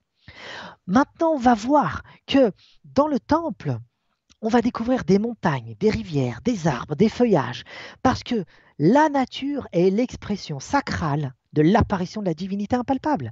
Donc là, on a vu la part, euh, je dirais, euh, mathématique.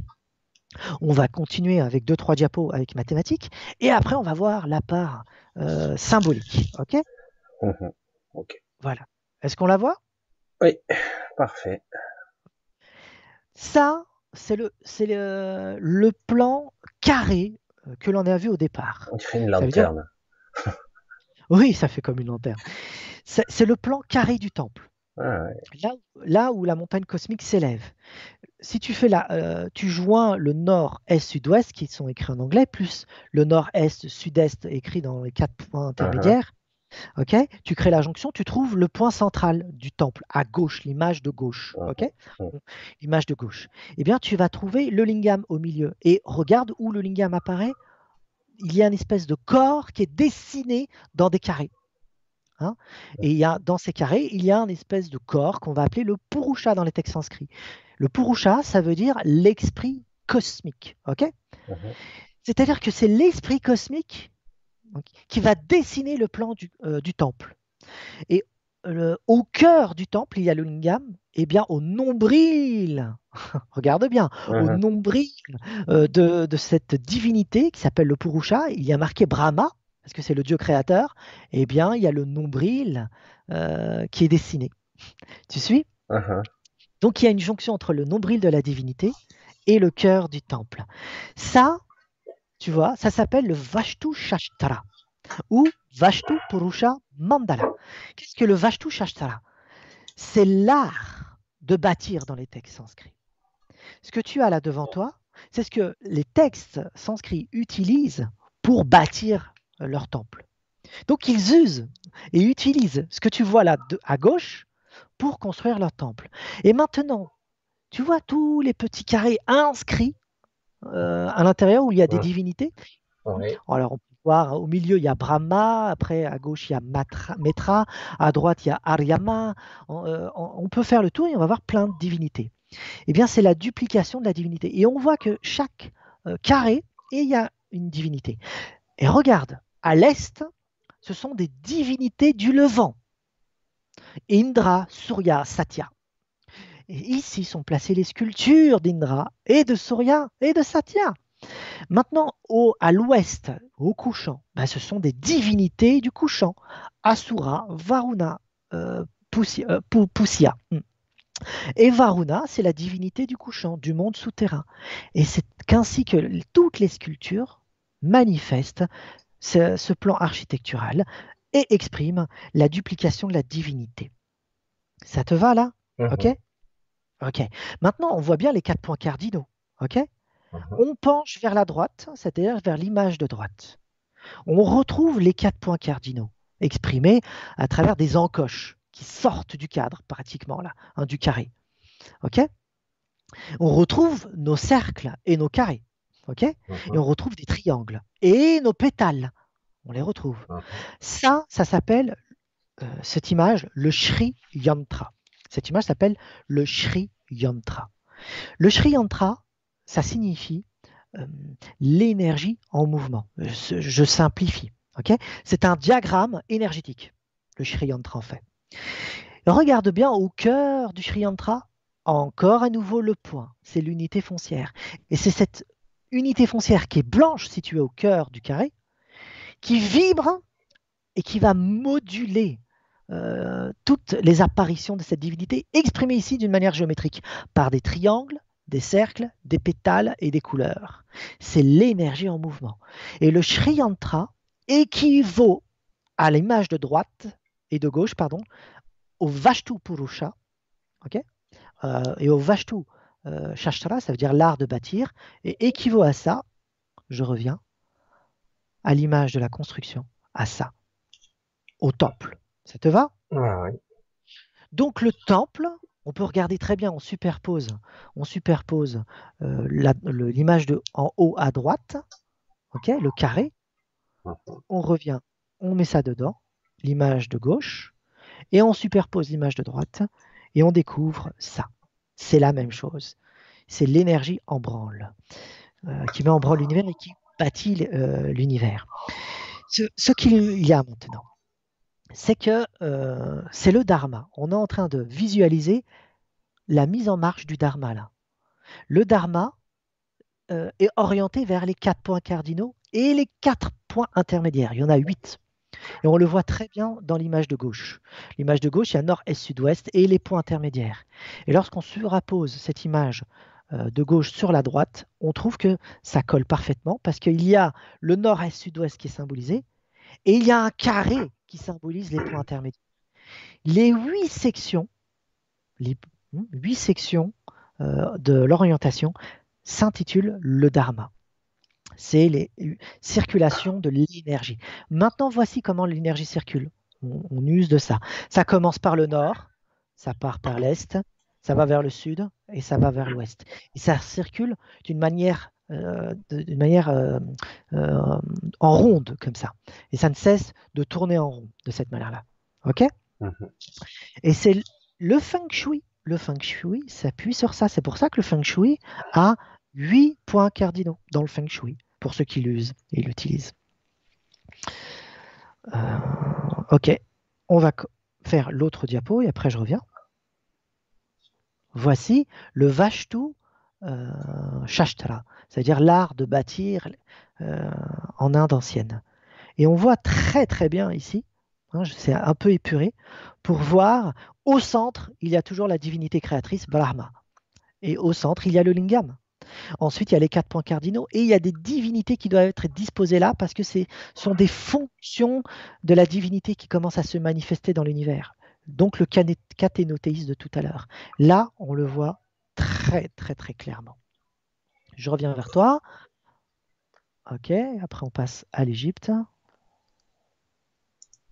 Et voilà. Tu me vois? C'est bon. Ok donc on a fait un tour euh, dans cette architecture et on voit que c'est très complexe. Ça demande une certaine forme de science. Hein. L'art de bâtir est une science pour euh, ces peuples-là. On le voit, ils ont des outils pour comprendre l'énergie, pour comprendre le prana et pour bâtir tout ça et agencer les sculptures, le choix des matériaux, l'orientation. Et donc, ce n'est pas que de la mathématique, voilà, exprimé. En fin de compte, ce n'est pas que des mathématiques, c'est un langage symbolique. Et en Égypte ancienne, c'est la même chose. Ils ont l'art de bâtir. Par contre, on n'a plus, on n'a pas réussi à trouver, sauf des bribes de parchemin, euh, de l'art de bâtir des anciens Égyptiens. On a perdu énormément. On a perdu énormément. Et donc, les traces que l'on a, c'est l'architecture et le temple en lui-même. Tu vois? Mhm. On passe à l'autre diapo.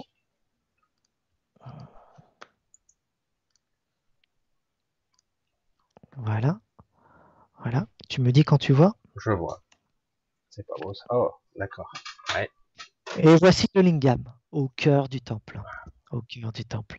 C'est ça un lingam. C'est un phallus géant. Oui, il est géant. Hein, aligné au dôme tout en haut. Hein, tout ah en haut. Hein, qui symbolise l'énergie cosmique, le prana. Regarde bien l'image de gauche. il y a un rituel. On verse du lait sur le, mais le lait symbolise, symbolise le prana.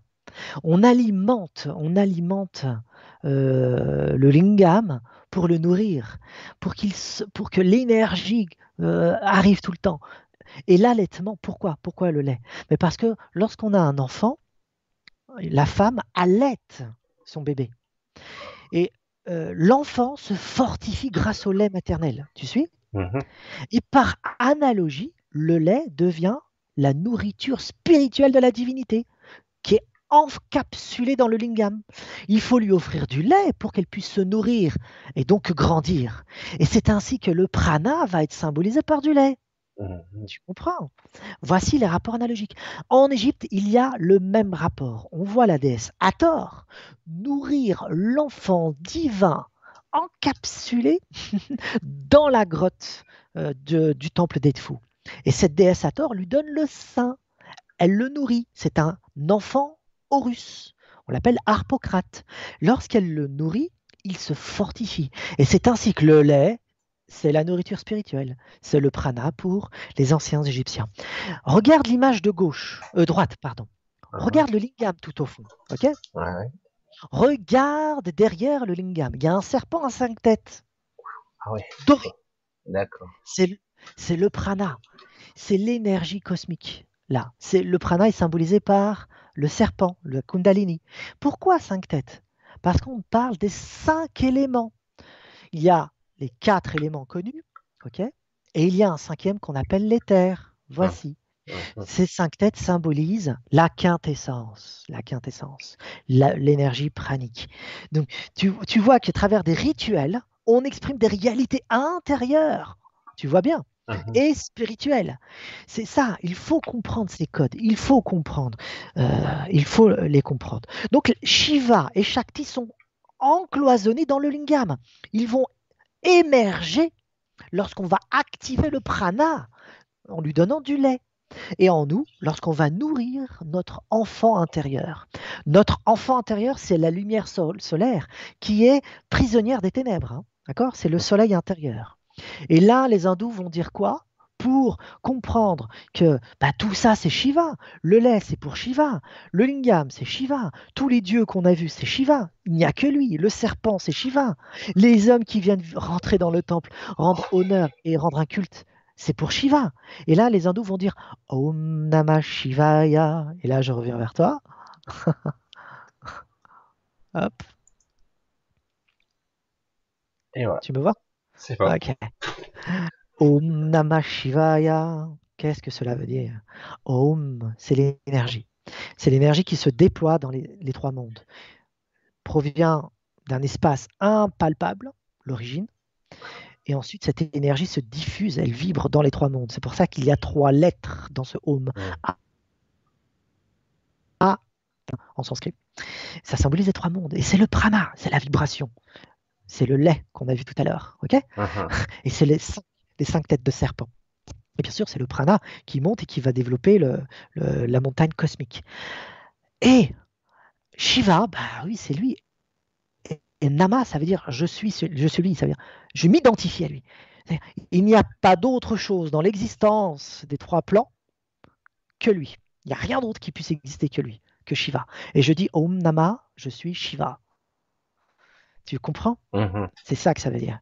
C'est un mantra, hein, Om Namah Shivaya. Et selon la théologie shivaïte, maintenant, tout est onde et ondulation et vibration et aussi grâce au prana. Mhm. Grâce au prana. Et l'architecture, c'est comme si on disait que c'était la solidification du prana. On solidifie cette, énergie. Les, les dieux manifestent ça. Et euh, donc, en Égypte ancienne, tous les dieux, ok, vont exprimer la même réalité pranique. Mais on n'a pas le terme pour exprimer le prana en Égypte ancienne. Mais on le voit dans l'architecture de la même manière que l'on vient de faire là. Ok On va faire un tour maintenant, doucement, doucement en Égypte. Hop.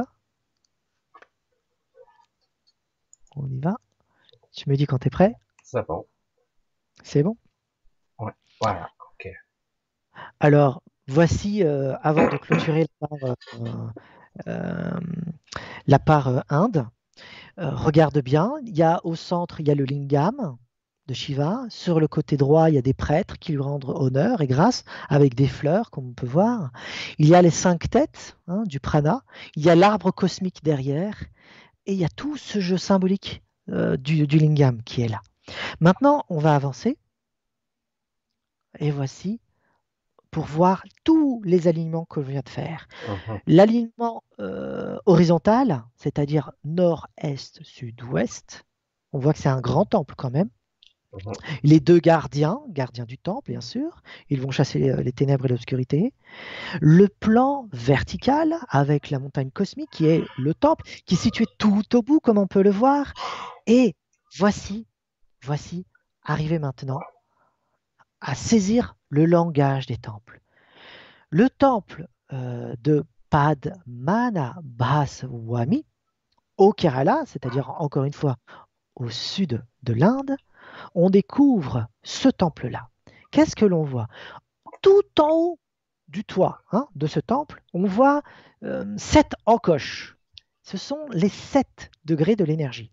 Regardez bien. Mhm. Disposés d'une manière mathématique, parce que c'est parfaitement symétrique à partir du centre. Il y en a trois d'un côté et trois de l'autre, et une au centre. Et celle du centre symbolise la levée de l'énergie. L'énergie pranique est symbolisée par la levée du soleil, parce que ce temple est orienté vers l'est, vers le levant. Ok? Et ce qu'on voit, les encoches où le soleil commence à apparaître, c'est la levée de l'énergie pranique à l'intérieur de nous, l'apparition de la divinité en nous et l'apparition de la divinité dans l'univers. C'est un temple, encore une fois, encore une fois, macrocosmique, exprimé dans un plan euh, mésocosmique. Tu, tu vois le genre? Mhm. C'est un cathénothéisme, une théologie de la lumière, une théologie du prana, de la connaissance et de la spiritualité. Et le voici encore. Donc tous les temples, tous les temples s'expriment de la même manière. Et direction en Égypte. Mhm. Maintenant, le temple d'Edfu. Le temple d'Edfu, voici les plans en coupe du temple d'Edfu. Euh, on remarque encore une fois sur la droite le même alignement que le temple de euh, Shiva. L'entrée, c'est complètement à droite, c'est les grands pylônes. Donc on voit la porte d'entrée et l'alignement qui va jusqu'au centre, au centre, au centre de la cella ou euh, du sanctuaire. Et euh, c'est la grotte, et elle est dans la pénombre. Parce que hum, l'aliment orienté vers l'est montre que euh, la cour, qui est, désignée ici cour péristyle, juste après les pylônes, c'est une cour à ciel ouvert. la lumière apparaît. Ensuite, lorsqu'on entre dans la deuxième partie du temple, la salle hypostyle, la salle des fêtes et le sanctuaire, c'est une salle, c'est des salles fermées. Le toit est fermé, puisqu'on rentre dans le monde intérieur. Tu suis? Mhm. et il y a ce jeu, ce jeu, avec ouvert et fermé des toits pour symboliser le monde visible, ça c'est la cour péristyle, et le monde invisible, ce sont les autres salles. Y a ce jeu du temple entre ouvert et fermé. Un autre jeu du temple, hein, lié à l'architecture oh, euh, de, ce que l'on est en train de voir, c'est la disposition euh, du sanctuaire. On regarde l'image de gauche.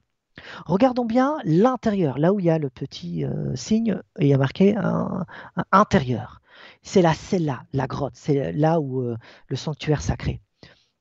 On regarde bien maintenant la disposition euh, de l'alignement de l'entrée vers cette cella. Qu'est-ce qu'on remarque?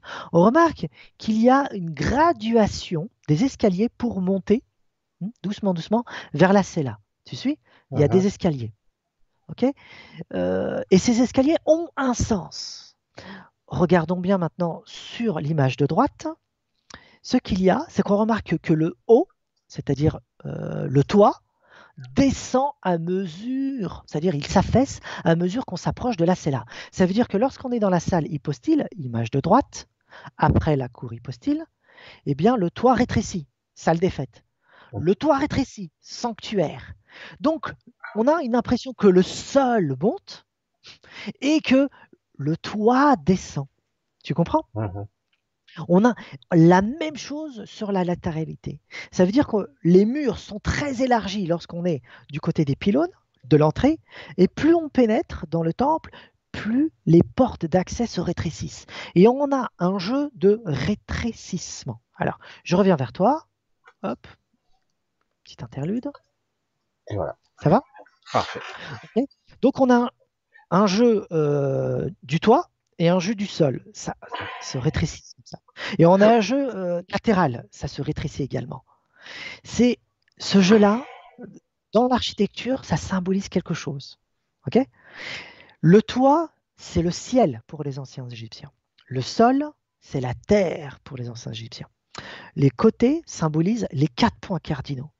Et lorsqu'on regarde d'où cela démarre, il commence, ça veut dire le déploiement du ciel et de la terre et l'espace à travers les quatre points cardinaux, tout commence dans la cella et dans le sanctuaire de la divinité. C'est à l'intérieur du sanctuaire que le déploiement de l'espace-temps se fait. Et c'est inscrit dans l'architecture. Et on voit euh, dans les hiéroglyphes et les sculptures sur le toit le ciel étoilé et le déploiement de ce ciel étoilé à partir du sanctuaire de la divinité. Et au sol, on découvre que c'est la Terre. Et sur les points cardinaux, on découvre que c'est le déploiement des quatre directions de l'espace. Tu suis? Mhm. Et euh, donc, ce qu'ils essayent de montrer, c'est que l'unité foncière apparaît dans l'univers. Dans l'architecture, encore une fois, comme en Inde. Sauf que c'est un autre code symbolique ici. Tu suis? Mhm. Un autre code symbolique. Et je t'avais dit que la déesse Hathor alimente le dieu Horus dans la Sela, parce que c'est exprimé dans l'architecture où on la voit lui donner du sein pour qu'il grandisse. Et pourquoi faire? Pour qu'il prenne de la vigueur et de la force pour lutter contre les forces mauvaises. Et là, on est dans le mythe d'Osiris et euh, d'Isis. Hein, le fameux mythe de la résurrection et de la euh, résurrection spirituelle, mort et résurrection d'Osiris. Donc Osiris a été assassiné par son oncle, son frère, pardon, euh, Seth, le fils d'Horus, le fils d'Osiris, pardon, Horus veut venger, mais il est trop jeune. Donc il faut le fortifier pour qu'il puisse récupérer le royaume perdu de son père Osiris pour combattre Seth et chasser les ténèbres à jamais. Ce mythe-là expose une gnose, expose la théologie de la lumière et le cathénothéisme dont il a été question. Il est exprimé dans la théologie du temple, à travers l'architecture.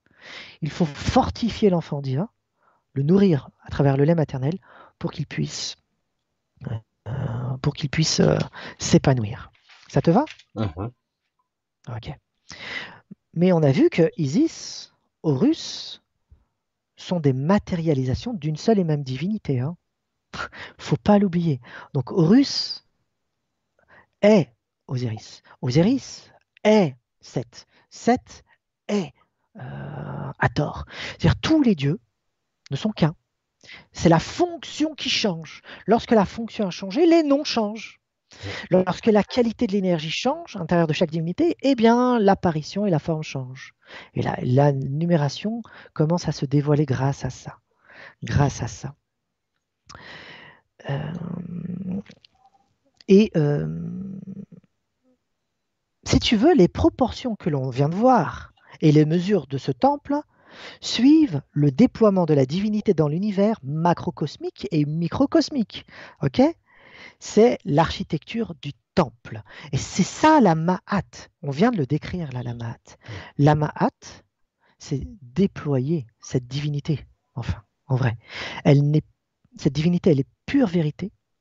Elle est intemporelle et aspatiale, mais elle va se déployer dans un espace-temps.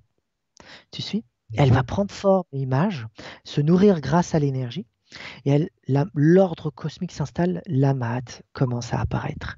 En nous, l'ordre commence à arriver, on commence à avoir conscience de nos propres ténèbres et on commence à chasser euh, tout ce qui ne tourne pas rond.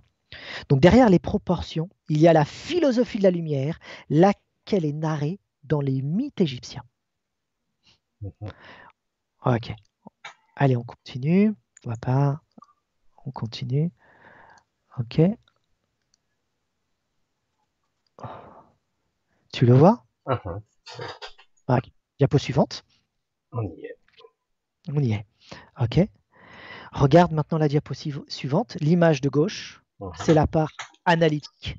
L'image de droite, c'est la part analogique. L'image, on commence par l'image de gauche. Ce que je vous ai expliqué tout à l'heure, à travers le toit et le sol, est exprimé là. On le voit que c'est à partir du sanctuaire et de la cella et du naos de la divinité que le toit du temple et le sol commencent à descendre. Et la même chose du point de vue latéral. Ok? Dans le temple. On le voit très très très bien là. Et maintenant, par rapport à le plan analogique, c'est l'image de gauche, qu'est-ce que l'on voit? On découvre que mm, au plus près, l'architecture et les symboles. Les quatre piliers que l'on voit devant symbolisent euh, les quatre directions spatiales. Et regarde la symétrie parfaite à partir du plan au centre. Ce qu'il y a à gauche est à droite, ce qui est à droite est à gauche. Mhm regarde euh, complètement les grandes images où euh, on voit une personne euh, tirer des cheveux quelqu'un, enfin un, groupe de personnalités agrippées par les cheveux et il brandit une arme ah, hein, sur les deux côtés. On les voit. C'est symétrique.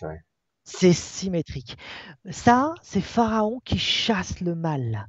Et le mal est symbolisé par des, des, des, peuples qui existent, hein, sur le qui existaient sur le territoire égyptien. Ok? Mais là, on chasse le mal intérieur. Et le mal, le mal symbolise le chaos, exactement. Donc, avant de pénétrer dans le temple, qu'est-ce qu'on fait? Eh bien, on va sculpter, sculpter euh, d'une manière apotropaïque, ça veut dire de la magie, pour que les, images ont un pouvoir magique pour enlever euh, et chasser le mal. Et lorsqu'on regarde d'un peu plus près, eh bien, il y a euh, une construction, une construction euh, très clair. Tu vois, je vais avancer.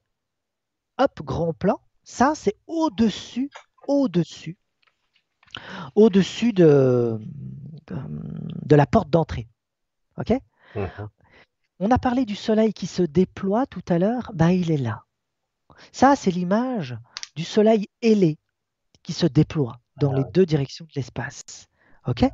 Et pour les anciens Égyptiens, la droite et la gauche l'on voit ici, sur le plan du pylône de droite et le pylône de gauche à l'image euh, de droite.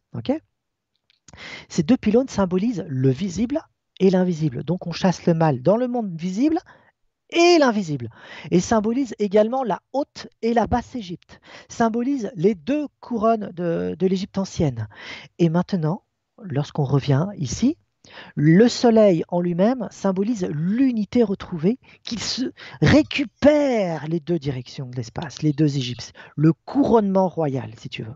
C'est pour cela que Pharaon, c'est Osiris. Et c'est pour cela que Osiris, c'est la lumière qui arrive à vaincre les ténèbres. Et c'est pour ça que cette image s'appelle Ré Orarti en ancien égyptien, qui veut dire Ré, la lumière solaire, ou la divinité Ré, qui vint qui est victorieuse des ténèbres. Tu suis? Et regarde en bas la symétrie, hein, euh, la symétrie des gravures. Ce qu'il y a à droite est parfaitement à gauche. La symétrie exprime le déploiement de l'unité. Pardon, le déploiement de l'unité. Et regarde ce déploiement selon la symétrie axiale. On ah va le voir juste après. Ce qu'il y a maintenant, c'est qu'avant de regarder le déploiement de la divinité, on découvre que les sculptures euh, des piliers expriment un langage symbolique et mathématique aussi. Mais je ne veux pas trop m'attarder, je veux juste dire à grands traits. On voit des, euh, des palmiers, on découvre des lotus et des roseaux sculptés dans la pierre. Des fois ils sont ouverts et des fois c'est fermé. Lorsque c'est fermé, ça exprime une théologie. Lorsque c'est ouvert, ça exprime une autre théologie. Tout à l'heure, on avait vu des cours fermées et des cours ouvertes eh bien, ça exprime la même chose. Lorsqu'il y a euh, euh, la, mythologie des végétaux ici, là, exprimée dans des piliers, eh bien, lorsque ce sont des piliers fermés, on est dans l'intériorité, caché. Mais lorsque ça commence à s'ouvrir, on est dans l'extériorité. C'est le déploiement du soleil. C'est ça. Mais je ne veux pas trop m'attarder par rapport à ça. Et voici, et voici la symétrie du temple. Alors là, on est gâté là. On voit des, droites, des alignements parfaitement alignés, géométriquement symétriques. Mais comme je disais tout à l'heure, Ma'at, c'est ça. Ma'at, c'est l'art des proportions.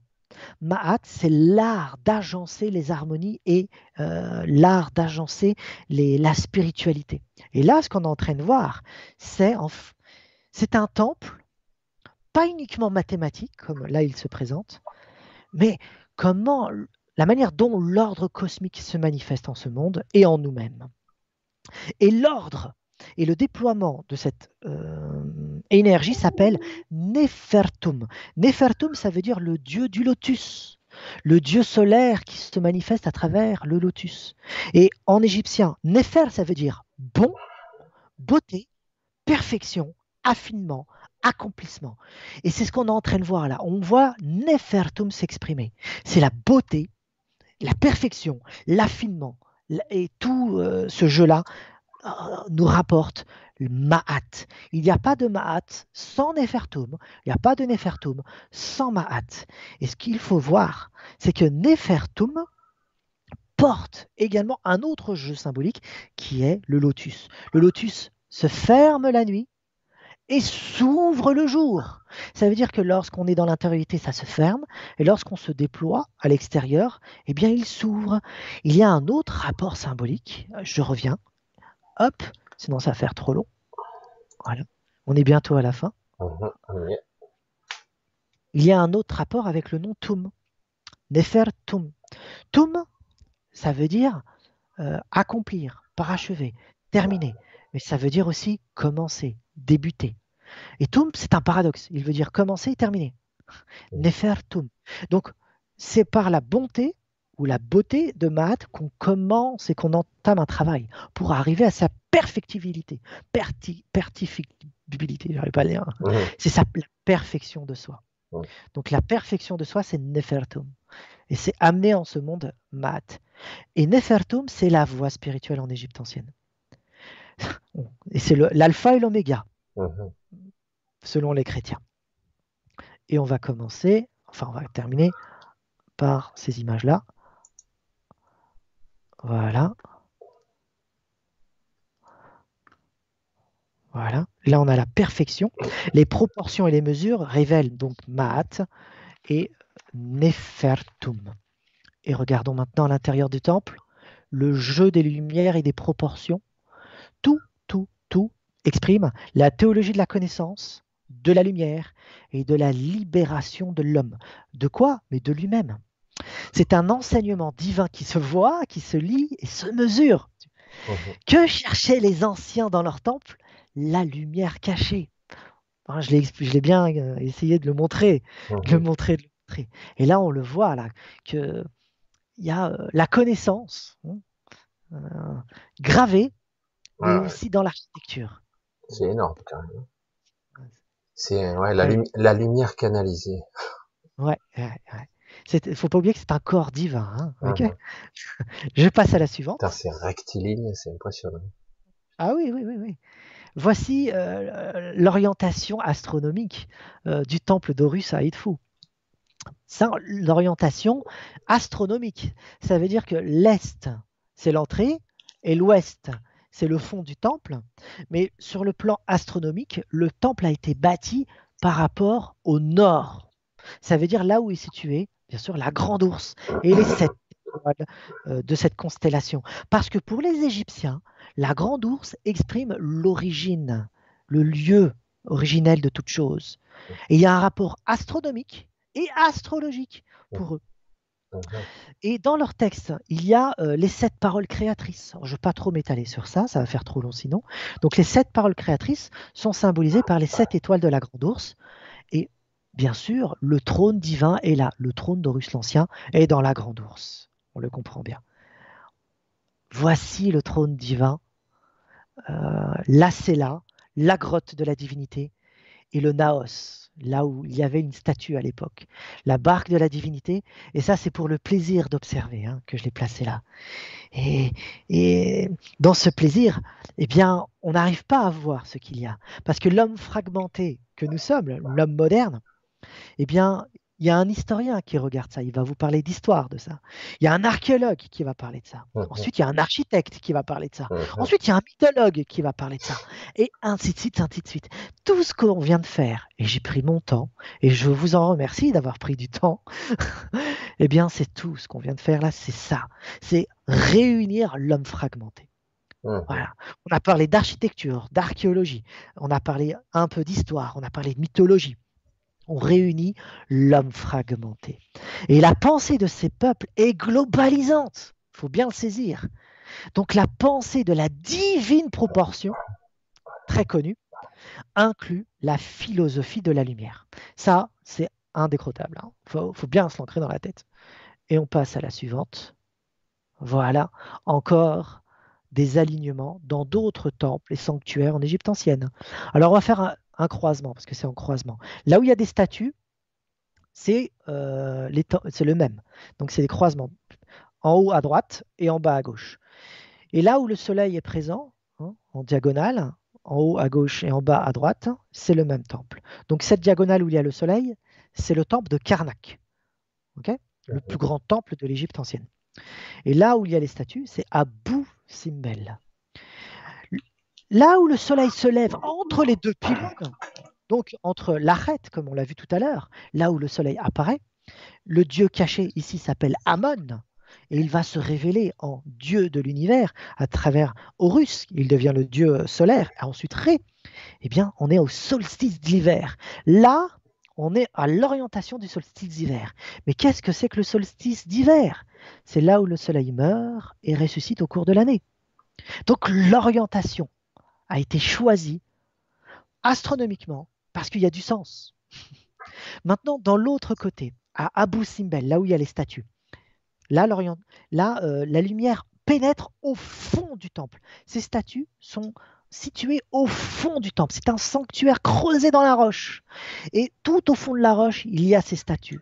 Et la lumière du soleil s'élève une fois l'année, le 22 février. Uniquement le 22 février.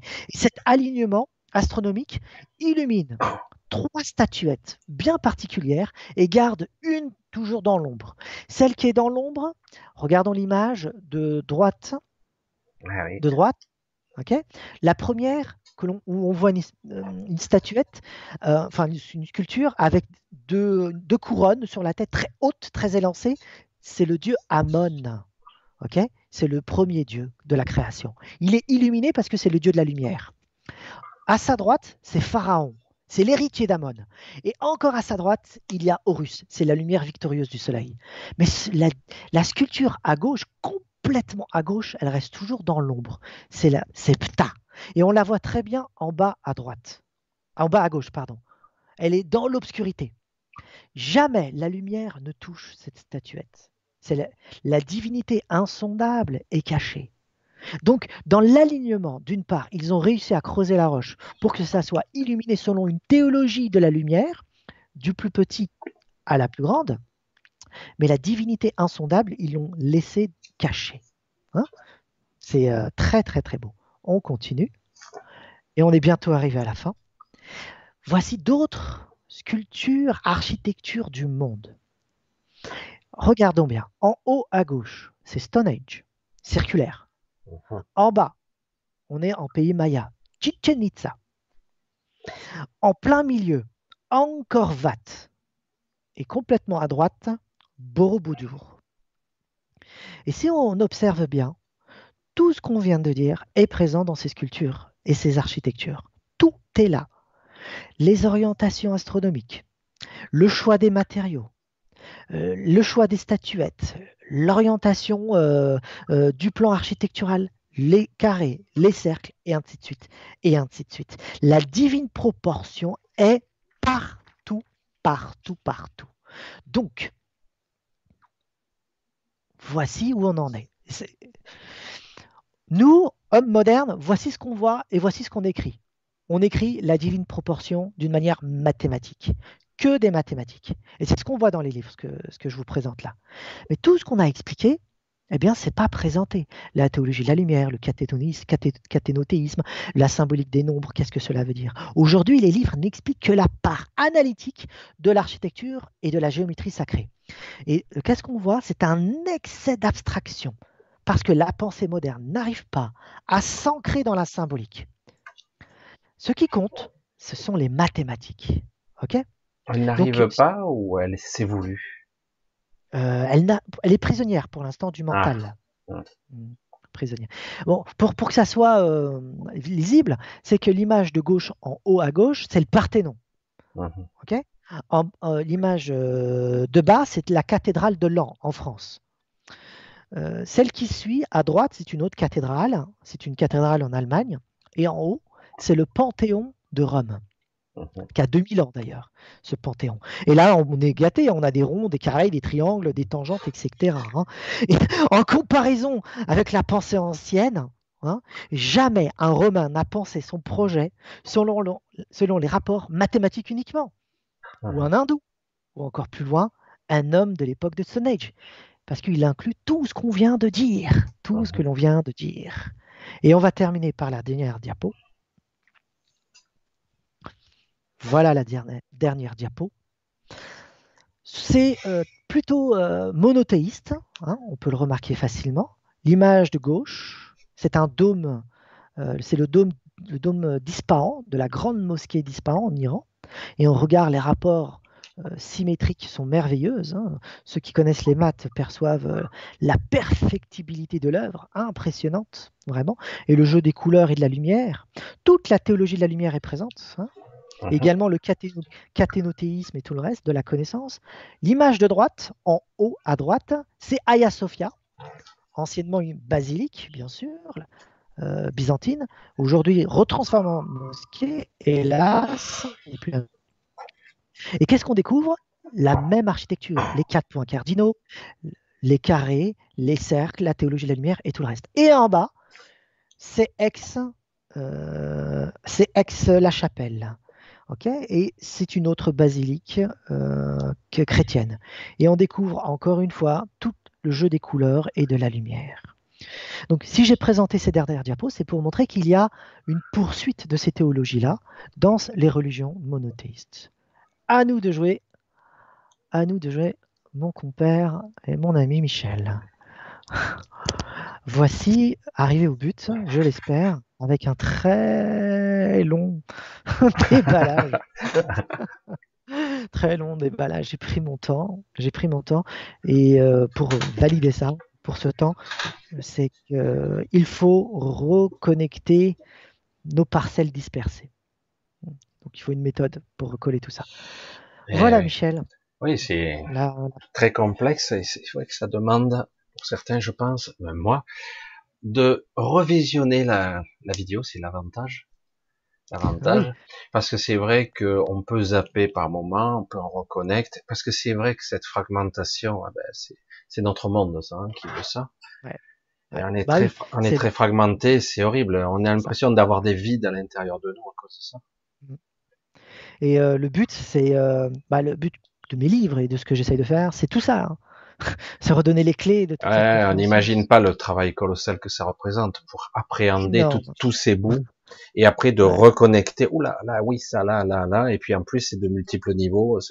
Ça, ça reconnecte là, mais ça, ça rappelle ça. Et puis dans l'inconscient, ça rappelle ça aussi. C'est ça. Et, euh... Et là, et là c'est- général. Tu imagines bien que cette oui, présentation, oui, très je me doute. c'est général. Donc euh, oui, c'est les euh, bases. c'est les bases, c'est les bases. Vous avez entendu? C'est les bases. Maintenant, si les questions peuvent pleuvoir. Alors, il y a, il y a des questions d'ordre un, peu plus général et parfois plus personnel, mais bon, tu réponds ah, euh, comme ah tu oui. le ressens. Alors moi, j'ai certaines réponses, mais c'est toi qui, c'est à toi que ça s'est adressé. Donc, je t'en prie, je t'en prie. alors il y a Sylvie qui dit, qui parlait au départ et qui disait le flux vital est-ce notre essence? Ah non. Voilà, c'est bien ce que je pensais aussi, évidemment. L'essence, euh, c'est euh, l'esprit. Euh, c'est quelque chose d'indéfinissable, euh, d'incompréhensible. On ne peut pas savoir ce que c'est. Alors que le flux vital, c'est ce qui est animé. C'est ce qui va donner hum, naissance à cette essence. C'est va permettre d'animer cette essence et va lui donner des formes. C'est ça le flux vital. Donc le flux vital, c'est le prana, et c'est l'essence qui permet euh, de, de pulser le prana. C'est ça. Ouais. C'est quelque chose d'autre. Euh, souvent, les, les gens ont des problèmes de perception, corps, âme, esprit, l'esprit, les Oui, c'est- par rapport à l'âme, le corps, le mental, où je le situe, tu vois, c'est, voilà, c'est, c'est- l'âge de la confusion. On est dans l'âge de la confusion. C'est pour cela qu'il fallait que je définisse tous les termes que j'employais. Géométrie, sacré, architecture, et tatati, tatala, prana. Si on ne définit pas les termes, on ne sait pas où on va. Parce que si j'emploie pas mes propres définitions pour que tout le monde soit clair avec ce que j'essaye de dire, eh bien, j'ai l'impression que, par exemple, je veux parler du prana, hein, comme ça, ou le flux vital, comme ça, j'ai l'impression que tout le monde a la même définition que moi. Au cours de la discussion, je, me je découvre que, ah bah non, pour lui, le prana, ça veut dire autre chose. Mmh Et c'est l'âge de la confusion. Parce que tout le monde pense euh, se comprendre, mais personne ne s'écoute. Et puis en plus, chacun va le modéliser avec son, sa propre croyance. D'ailleurs, tu vas voir hein, par les questions, c'est intéressant. Et ça, peut-être, ça va un peu, un petit peu déblayer oui. des, choses. juste pour, juste pour terminer pour Sylvie, euh, il faut bien entendre maintenant ouvrir les portes de la perception intérieure et non pas juste l'essence. Euh, donc l'analogique. Lorsqu'on entend le mot essence, il faut entendre le mot essentiel. On a perdu l'essentiel dans notre monde. Ah, c'est euh, quand je, au début de mes vidéos, je parlais d'involution. C'est impressionnant. D'ailleurs, tu le démontres comme c'est énorme, incommensurable même. On pourrait le dire comme ça la connaissance qu'il y avait est hallucinante. Ah Donc on n'a pas évolué, c'est pas vrai. Non, non, c'est une dégénération. Et dans l'essentiel, il faut bien entendre le mot essence qui vient du ciel. Et les connexions peuvent se faire à profusion. Il faut juste ouvrir les portes. L'essence du ciel, exactement. Mm. Et ça vient de là-bas. Oui, tout à fait. Alors, une question un petit peu on va dire trivial pour toi, mais quelque part euh, qui les intéresse, quelle est ton analyse sur les heures miroirs?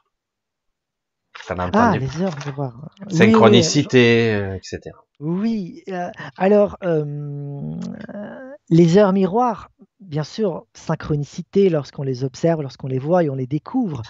après, lorsque le mental, c'est intéressant ça, lorsque le mental cherche à trouver les heures miroirs, le mental se piège lui-même.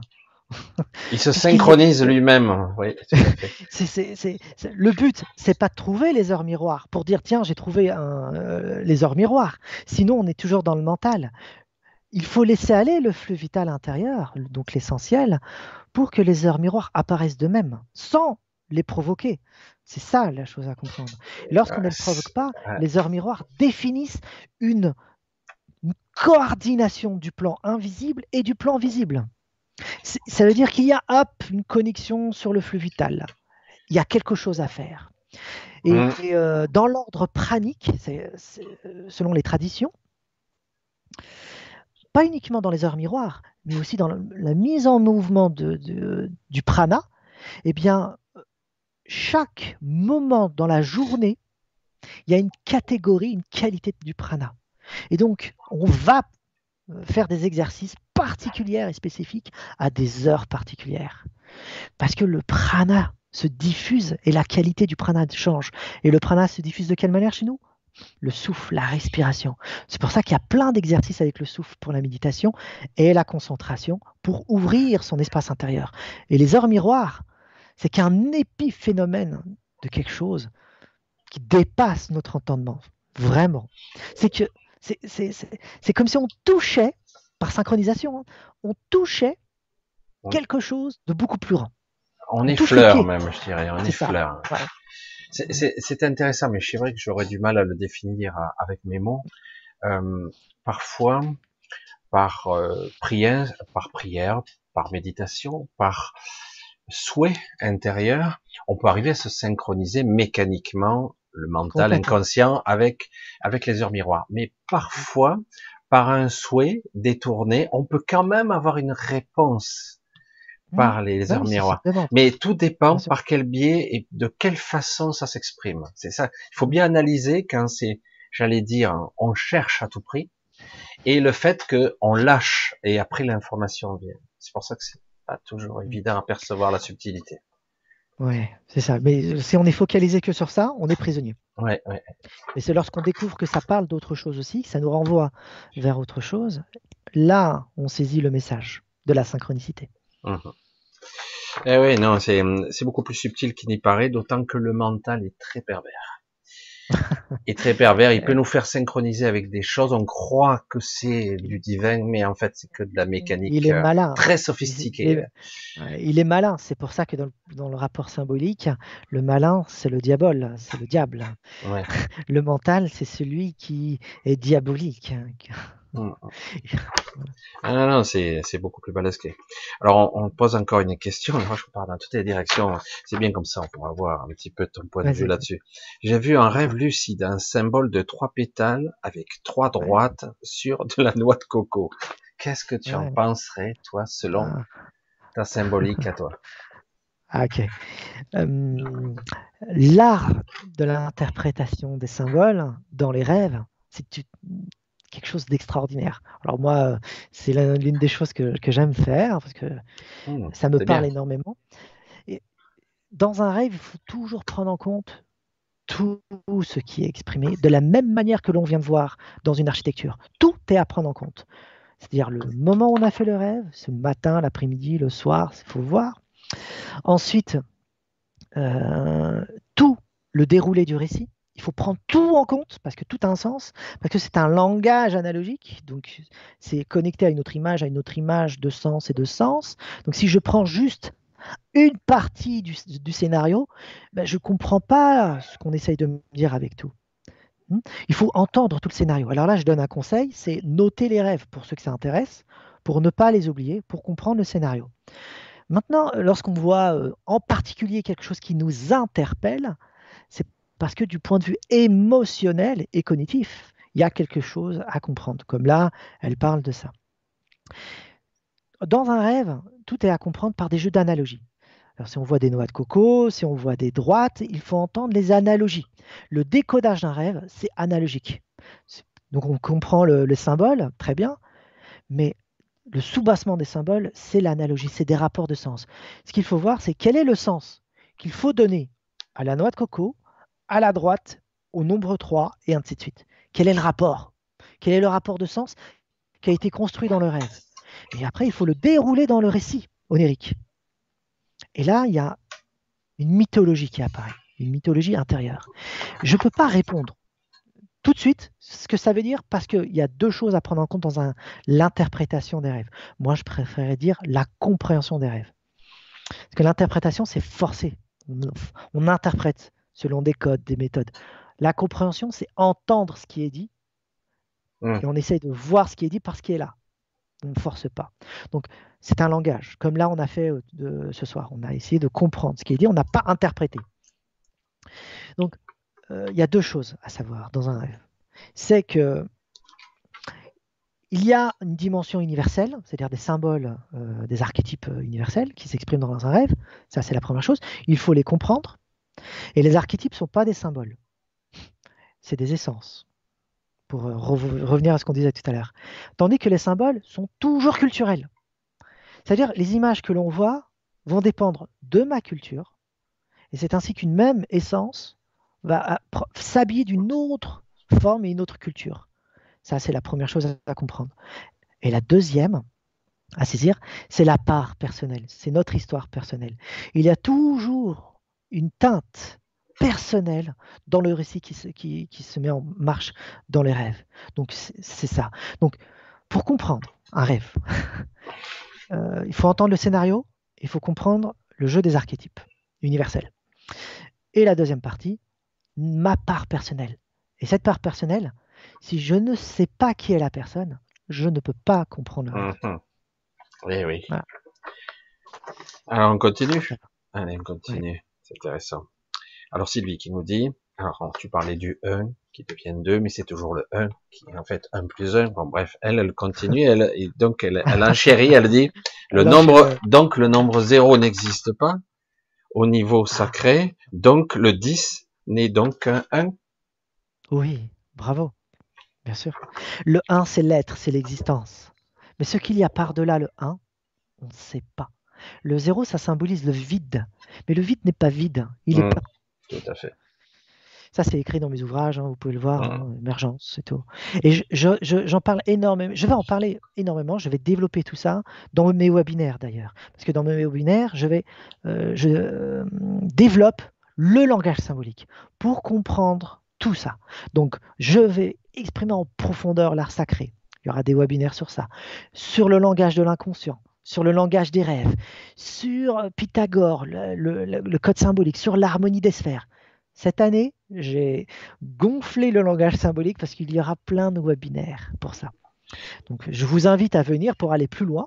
Mais pour répondre à la question, le zéro, c'est le vide. Le vide symbolise le chaos primordial. Mais ce chaos, il n'est pas vide, il est plein. Plein d'énergie. Il n'y a pas d'autre chose. Il n'y a rien qui existe. Il n'y a que ça qui est. Mais ça nous dépasse, on ne peut pas saisir ce que c'est. Et les peuples euh, traditionnels ont essayé de nous apporter un symbole pour exprimer ce vide. Eh bien, c'est le zéro. Le, le, circulaire. Le zéro, nous, on l'entend comme un, nombre abstrait. C'est pas un nombre abstrait. En Inde, d'ailleurs, le zéro a été inventé par les hindous, repris par les arabes des siècles plus tard et l'ont diffusé dans le monde latin par la suite. Ça vient de l'Inde, le zéro. Sefer en arabe, euh, en latin. Et Shunya en sanskrit. Shunya, ça veut dire le vide. Dans le bouddhisme, c'est l'espace vide du mental et de l'esprit. C'est-à-dire que la conscience est là, c'est le un, la conscience, l'unité, c'est l'existence, ce qui nous sommes, c'est le soi, Shiva, Horus et tout le reste. Mais par-delà ça, il y a le zéro, Shunya, le vide. C'est l'espace infini, incompréhensible. On ne sait pas. Même de, de définir que c'est infini, il n'y a pas de sens. Parce que l'infini est, défini par quelque chose. Hein? Euh, et chercher à définir quelque chose d'inimaginable qui, est sans forme et sans, image, ça nous dépasse. C'est ça, Shunya. Il y a toute une, théologie et du, vide dans le bouddhisme et dans l'Inde. Et là, je vous invite à aller plus loin euh, pour, ça ou euh, venir au webinaire. On en reparlera assez profondément. Alors, on continue. Cécile qui te demande, connaissez-vous le temple du silence en Inde? Le temple du silence, il y en a tellement que celui-ci, je ne le connais pas. peut-être qu'il a un nom, peut-être qu'il a un nom particulier. Peut-être qu'il a un nom. Mais, le silence, c'est le vide. Non? Oui. Pour les hindous, le silence, le silence, c'est ce qui ne peut pas être prononcé. Le silence, c'est le vide, c'est le shunya, c'est le zéro. D'ailleurs, c'est intéressant de le mettre en rapport avec euh, la question précédente. Uh-huh. Tandis que le 1, c'est le logos, c'est la parole, c'est la vibration. C'est la... le monde se met en marche. C'est le verbe qui parle. C'est un discours. Ah bah hein voilà. Mais il y a, pour rebondir sur Laurent qui dit là, je passe, je tourne à droite, je tourne à gauche, moi c'est pas grave, je prends les questions partout. Euh, Laurent qui dit justement, les vibrations, ça correspond à quoi? Oh là, Les vibrations, c'est du prana. Mm. Ah, c'est une très bonne question. Très bonne question. Ça peut aller loin. Hein ouais, très très loin. Ça, ça, Enfin, chaque question, c'est un sujet à part. Hein. Euh, alors, lorsqu'on parle physiquement d'énergie, d'oscillation, de vibration, d'ondulation, on, on, utilise des termes euh, physiques pour parler de quelque chose de non physique. Hein. De non physique dans le plan spirituel, on parle, d'accord? Ce qu'il faut savoir, c'est que le prana n'est pas mesurable. Donc le prana, euh, on ne peut pas le voir. Le prana, le chi, lorsqu'il y a les vaisseaux euh, praniques, les nadis, ou euh, les, méridiens pour l'acupuncture chinoise, où le chi passe, on ne peut pas le voir ni le mesurer. Il se développe dans le plan de l'esprit le plus haut, le plan le plus subtil. Et c'est le plan lumineux, c'est de la lumière. Hein. Mais l'énergie est tellement dense et puissante et subtile qu'elle nous échappe. Ce plan-là de l'esprit, dans lequel il y a euh, du prana qui se diffuse, on l'a bien vu euh, mathématiquement et tout le reste, des épiphanies divines, euh, des archétypes, des essences, eh bien il va se densifier. Et la matière visible va apparaître, pas à pas. Et c'est ainsi que le prana est à la source de l'univers.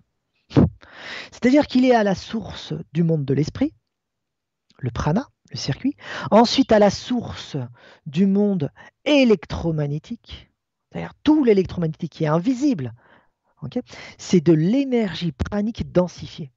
Nous sommes des êtres humains électromagnétique. On sait qu'à l'intérieur de nous, hein, nos neurones sont des véhicules de, l'électricité. Par exemple, on mesure, on voit les ondes dans l'électroencéphalogramme et tout, mais on dégage également euh, du magnétisme. pas spirituel, mais le vrai. Hein. on a un, magnétisme euh, biologique et électromagnétique. On est un être électromagnétique. Mais par-delà ça, on a un être pranique. Et l'univers fonctionne pareil, de la même manière. Et le temple pareil. Et ensuite, le prana se densifie encore, c'est-à-dire l'électromagnétisme se densifie encore, et là, euh, cela apparaît à travers tous les systèmes d'échange d'énergie. Par exemple, le système sanguin chez l'homme, le système nerveux. Et euh, dans, dans, la nature, le, cycle de l'eau, le cycle des vents. Et tout ce, ce jeu-là, c'est le prana. C'est le prana qui permet de diffuser le système en boucle c'est ainsi que, si on observe bien, tous les systèmes sont circulaires. Le système sanguin, il diffuse et il revient à sa source. C'est un système circulaire. Le système nerveux, hein, il y a le système nerveux central, hein, et puis il y a un autre système qui est euh, non central, on porte deux noms différents sympathique et parasympathique dans d'autres termes. Parce qu'il est, c'est un système nerveux où l'on contrôle le corps. Là, je bouge mes mains, je le contrôle grâce à mon système nerveux. Mais mon cœur bat, mon souffle, je ne le contrôle pas. C'est l'autre système nerveux qui est euh, inconscient. Et c'est le prana qui est à l'origine de tout ça. Donc, reprendre contact avec le prana, la source première à travers la respiration, c'est avoir une influence dans le système macrocosmique et microcosmique à travers toutes les densités de la matière et des réalités. Rien que ça. Oui. Et tu n'as fait qu'effleurer le sujet. Comme d'habitude. Comme d'habitude. Alors Sylvie qui nous dit le temple est le cœur de l'homme. Oui. Alors le temple exprime le corps de l'homme. Le sanctuaire au cœur du temple, le naos ou la sella, exprime la grotte où la lumière est prisonnière, ou protégé. Et c'est le cœur de l'homme. Le sanctuaire, c'est le temple divin, c'est à l'intérieur. Et le temple, c'est le corps. Donc, temple, sanctuaire. Ça va? Il y a des textes spirituels, euh, chrétiens, par exemple, théosophiques, qui parlent de la nuée du sanctuaire. La nuée, c'est euh, ce qui nous empêche de voir la clarté intérieure c'est le mental, les émotions, les désirs, nos démons intérieurs. Quoi. Euh, le diable qui, le, mental qui s'exprime comme euh, le, diable en personne, qui, domine sa création, on est un peu chez les gnostiques, et euh, qui désire nous emprisonner. Et le Dieu, la divinité essaye de sortir de ça, mais il faut l'aider, il faut le nourrir, le prana, il faut l'alimenter. Donc il faut alimenter nos bonnes lumières, nos bonnes intentions, il faut l'entretenir, comme dans les temples, on entretient la divinité à travers des rituels. C'est ce jeu de miroir qu'il faut saisir. Les rituels, c'est un rituel intérieur où on entretient cette divinité dans le sanctuaire pour enlever cette buée, ces, nuées. Hmm. Mhm. Alors, Alex qui, qui dit c'est plein de points lumineux qui bougent vite le prana. C'est naïf, mais c'est intéressant. Ok. Euh, ça pourrait être cela, ah, ah, ah. autant que ça pourrait être autre chose. Hein, il faudrait regarder le sujet euh, de plus près, c'est-à-dire la personne qui le vit, mhm. pour définir qu'est-ce que c'est exactement. Mais le prana, la vitesse pranique, mhm. si je te... vitesse lumière, elle supralumineuse. Ah, en plus, elle est tachyonique. C'est-à-dire que la vitesse de la lumière, c'est la vitesse de l'électromagnétisme et la vitesse de toute l'énergie de la matière. c'est la lumière la plus rapide. C'est la limite ici. C'est la limite de notre monde. C'est-à-dire, mmh. c'est, c'est, si tu veux, c'est le passage du prana qui transite dans notre monde qui se rend visible. Mmh. Mmh. La lumière visible, électromagnétique et tout. Mais la lumière pranique originelle, qui est supra-luminique, elle a une vitesse qui dépasse la vitesse de la lumière. On ne peut pas la voir. Mmh. C'est pas que des pointillés. La vitesse de déplacement de la de cette, euh, du prana est telle que le mouvement, il faut bien écouter, hein, que le mouvement et l'immobilité s'équivaut. Ils sont équivalents.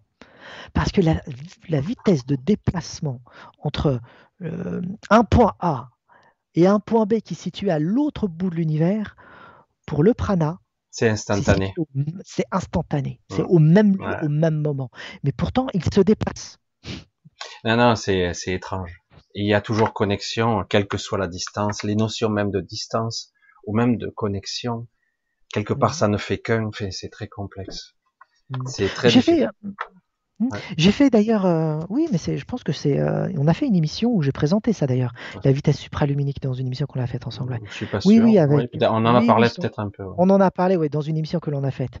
On en a parlé, on en a fait trois. Euh, là, c'est la quatrième, dont une où tu étais avant. Mmh. Je ne sais plus dans quelle émission elle était. Mais il faut garder en tête, le prana, c'est supraluminique. Hein. Oui, non. Toute expérience pranique transcende l'être je pense que souvent, moi, il m'est arrivé d'avoir des visions euh, euh, par réverbération, euh, etc., de, particules qui semblaient tomber et pénétrer le sol. Et mhm. pour moi, c'est quelque chose, mais pour moi, c'était pas du prana. Mais on parle peut-être mhm. d'une forme d'énergie, de mhm. quelque chose. Voilà. Mais de toute façon, tout est prana. Hein. Quelque chose d'autre. Voilà, qui est la résultante du prana mais une forme d'énergie. C'est pour ça que moi je le verrais plutôt comme ça. Mais oui. voilà. mais ça dépend des perceptions de chacun. Mm. Alex qui continue. Euh, ah oui, elle demande l'orientation du sphinx. Ah, l'orientation du sphinx. Eh bien, toujours orienté vers l'est. Toujours. C'est pour ça que les pyramides, les pyramides sont orientées vers les quatre points cardinaux. Nord, est, sud, ouest, toujours. Mhm. Après, il y, a des, décalages pour certaines pyramides. Bon, ça, c'est une autre affaire, parce qu'il y a des orientations astronomiques qui entrent en compte les étoiles. Donc, des fois, les pyramides sont orientées par rapport aux étoiles. Euh, Sirius, entre autres, joue euh, beaucoup, ou Cassiopée. Mais bon, pour le sphinx, il est orienté euh, vers l'est. là, enfin, le visage, le visage du sphinx, lorsqu'on se met devant, derrière lui, il y a la pyramide de Khéops et puis il y a d'autres pyramides. Le soleil qui se lève, c'est vers l'est. Là, on est dans l'Est. Donc lui, il est orienté vers son visage vers l'Ouest, mais il a été bâti vers l'Est. Mhm. Alors, il vous pose une question, parce qu'il a visiblement une vision particulière, il aimerait avoir une compréhension. Pourrais-je avoir mhm. votre vision sur une structure cubique assez, grande, assez grande liée à l'espace? Structure cubique. Euh, ben, le cube symbolise l'espace de toute manière dans toutes les traditions et en physique. Quand on mesure l'espace physique, c'est en cube, mètre cube ou centimètre cube. Mmh, c'est vrai. Et quand on mesure euh, le plan matériel dans les euh, traditions, c'est le carré, c'est le cube. Mmh, le cube symbolise les six points de l'espace nord, est, sud, ouest, devant, derrière, à droite, à gauche, en haut et en bas le ciel et la terre. L'espace cubique définit quelque chose d'impalpable et d'invisible qui est le point au milieu du cube, qui est le point premier et primordial, qui est l'unité, l'intangible. C'est ce point-là qui fait vibrer le cube. Donc l'espace est une expression de la divinité, c'est pour dire les choses simplement, dans l'espace physique et dans l'espace intérieur bien sûr, géométrique et tout. Le cube, euh, il y a des résonances également à l'intérieur du cube harmonique. Lorsqu'on crée euh, la résonance harmonique par rapport au volume dans un cube, eh bien, on découvre des harmoniques. Et là, c'est intéressant parce que le point central au milieu du cube, il vibre constamment, comme de l'atome, il vibre. Et cette vibration émet de la chaleur, tangible, palpable, électromagnétique, tout le reste, émet également euh, de la couleur, donc il y a une qualité de l'énergie, émet une divinité, parce que la qualité de l'énergie, c'est une divinité, et donc pour chaque volume, il y a une divinité, une entité, une essence. C'est ce que les hindous vont appeler les yantras d'ailleurs, c'est-à-dire l'art des diagrammes qui expriment l'énergie. Et l'art des diagrammes, c'est l'art de comprendre l'énergie en mouvement. Ah, et ah. eux, ensuite, euh, c'est le tantra d'ailleurs. Hein. Le tantra utilise énormément ces trucs-là. C'est une connaissance de tantra. C'est l'art de l'énergie primordiale, le tantra, du prana. C'est pas la sexualité comme on pense. c'est la maîtrise du tantra pour se, c'est la maîtrise du prana pour se libérer du monde. C'est salvateur, c'est une gnose. Eh bien, dans le bouddhisme également, tous les mandalas que l'on voit dans le bouddhisme expriment sur un 2D ce qu'il y a en 3D. Et il y a des mandalas en 3D. Là, je vous invite à regarder sur Internet. Et qu'est-ce qu'un mandala en 3D Des temples. On a vu Borobudur tout à l'heure. Borobudur, c'est un mandala en 3D. On a vu Angkor Wat, juste de trait comme ça, situé euh, au Cambodge. Angkor Wat, c'est un mandala en 3D.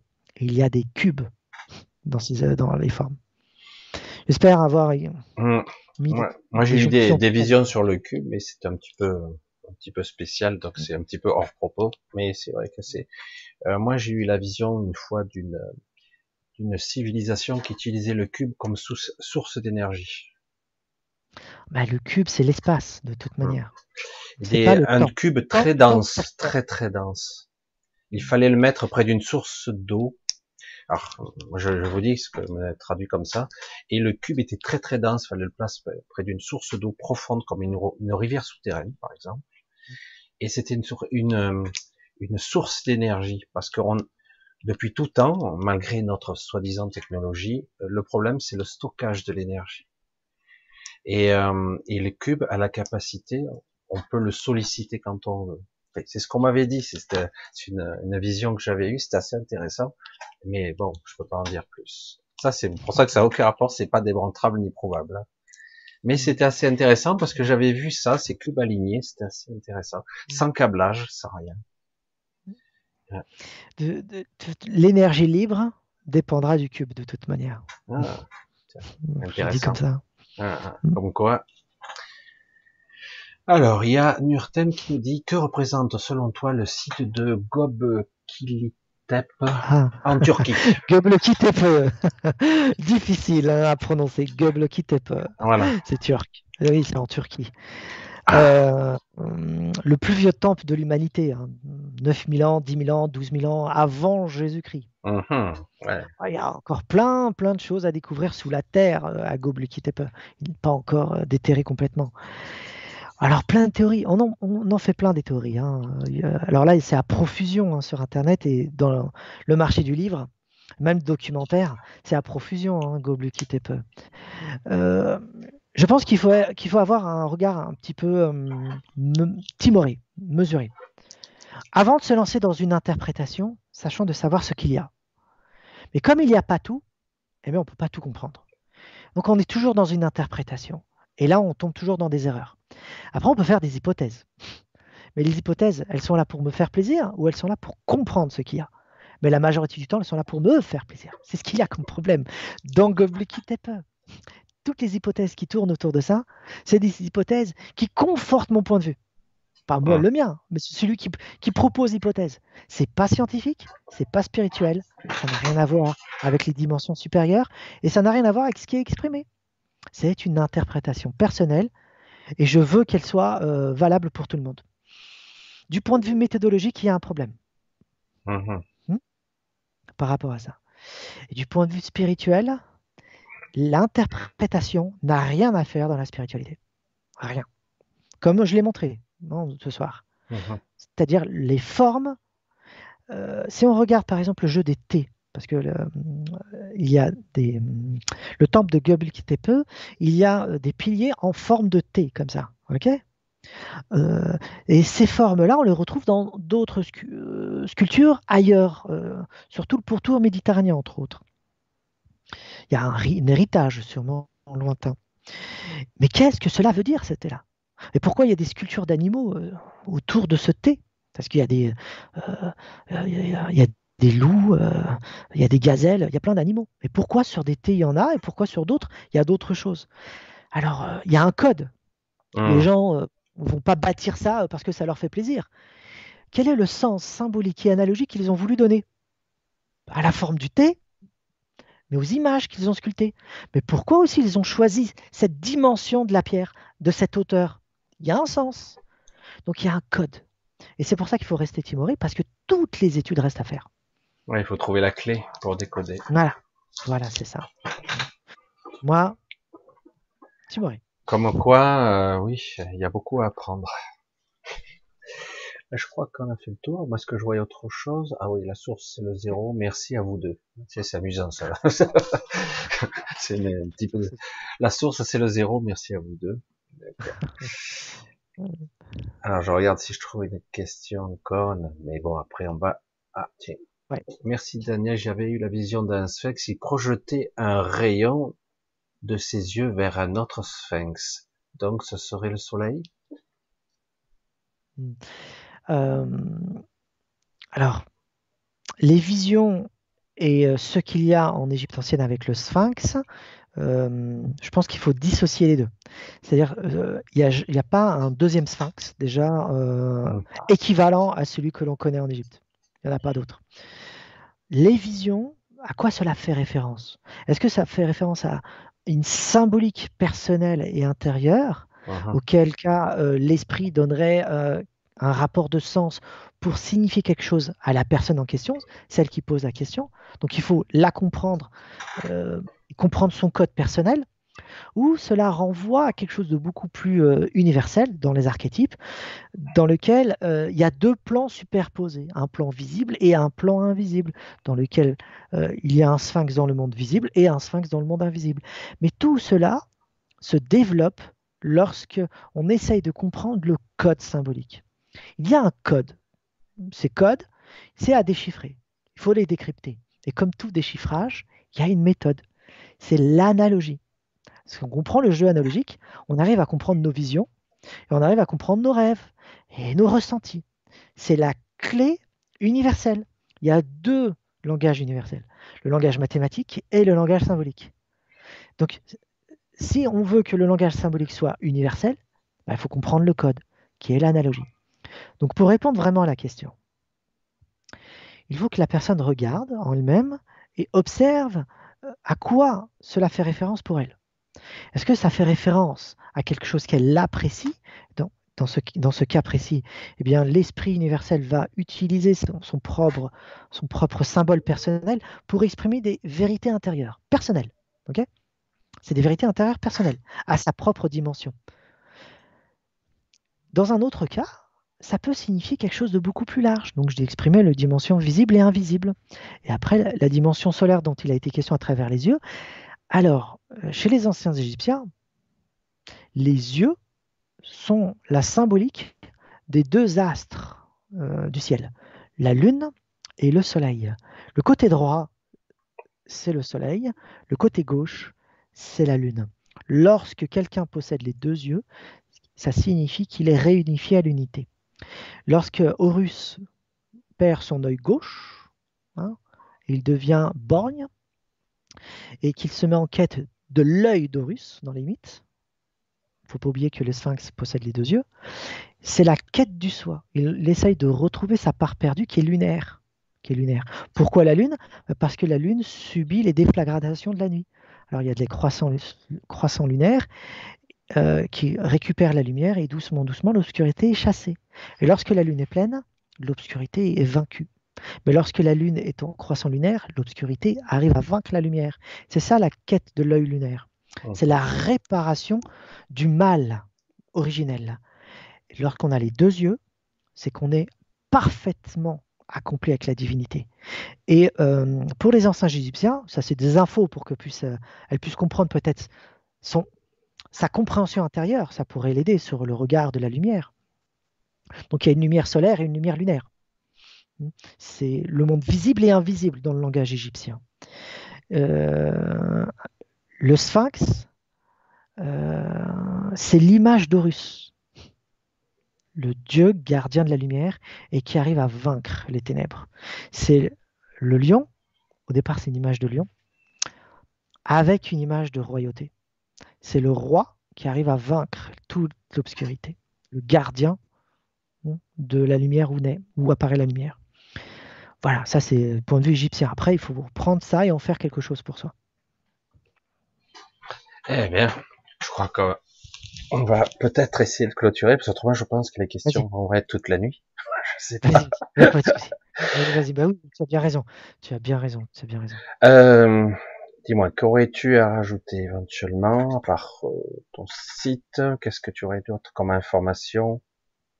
Eh bien, euh, si les gens veulent aller plus loin, vraiment, bon, je, les je, les invite à venir au webinaire que je propose, présent sur notre site internet et bien sur la page Orphelia, euh, où, tu vois, celui-ci Ah ben voilà, oui. Mais c'est le, le tome 2, oui. Ça, c'est le tome 2. Ouais. Orphelia, les trois mondes et le cycle universel. Donc, euh, à l'intérieur, vous avez une explication beaucoup plus euh, élargie par rapport à tout ce qu'on vient de faire pour comprendre euh, la connaissance des anciens. L'art, la spiritualité, l'architecture sacrée, la géométrie, la numérologie dont il a été question, les mythes, et je passe par toutes les cultures et les civilisations que l'on connaît pour sortir la quintessence et l'essence de tout ça. Ensuite, ensuite, euh, va falloir faire votre propre aventure. Et eh oui. Il faut se mettre en quête soi-même. Et oui. Voilà ce que je propose. Bien, mais écoute, euh, autrement, si tu n'as plus rien à acheter, on va leur les, les, saluer pour leur dire un au revoir. Et moi, pour moi, je leur dirai pour ça à samedi. Je commence à être fatigué. Hein. Je commence à fumer. À samedi. Et toi, je sais pas. Ah, moi, c'est pour la semaine prochaine. toi, c'est la semaine prochaine. Ouais, pour les webinaires, c'est la semaine prochaine. Ok, voilà. Donc, allez sur le site euh, éventuellement si ça vous intéresse, vous allez voir. Euh, c'est orphelia.com, hein, orphelia.com. Mhm. Euh, je pense que j'ai mis, je pense que je l'ai mis. Il n'y a pas le lien, mais il y a le, je l'ai noté dans, dans la description. Vous regarderez en dessous. Et au cas où je le remarquerai mieux, il me semble que je l'ai marqué. Voilà, écoutez, je vais vous dire un gros bonsoir. Je vous embrasse tous pour ceux qui sont restés. Et de toute façon, il y a le replay. C'est ce qui est bien, c'est qu'au moins tout ça, ça va rester. C'est ça. Et donc, à très bientôt. Merci à tous. Hein. Voilà. Allez. Bye bye. Bye bye à tous.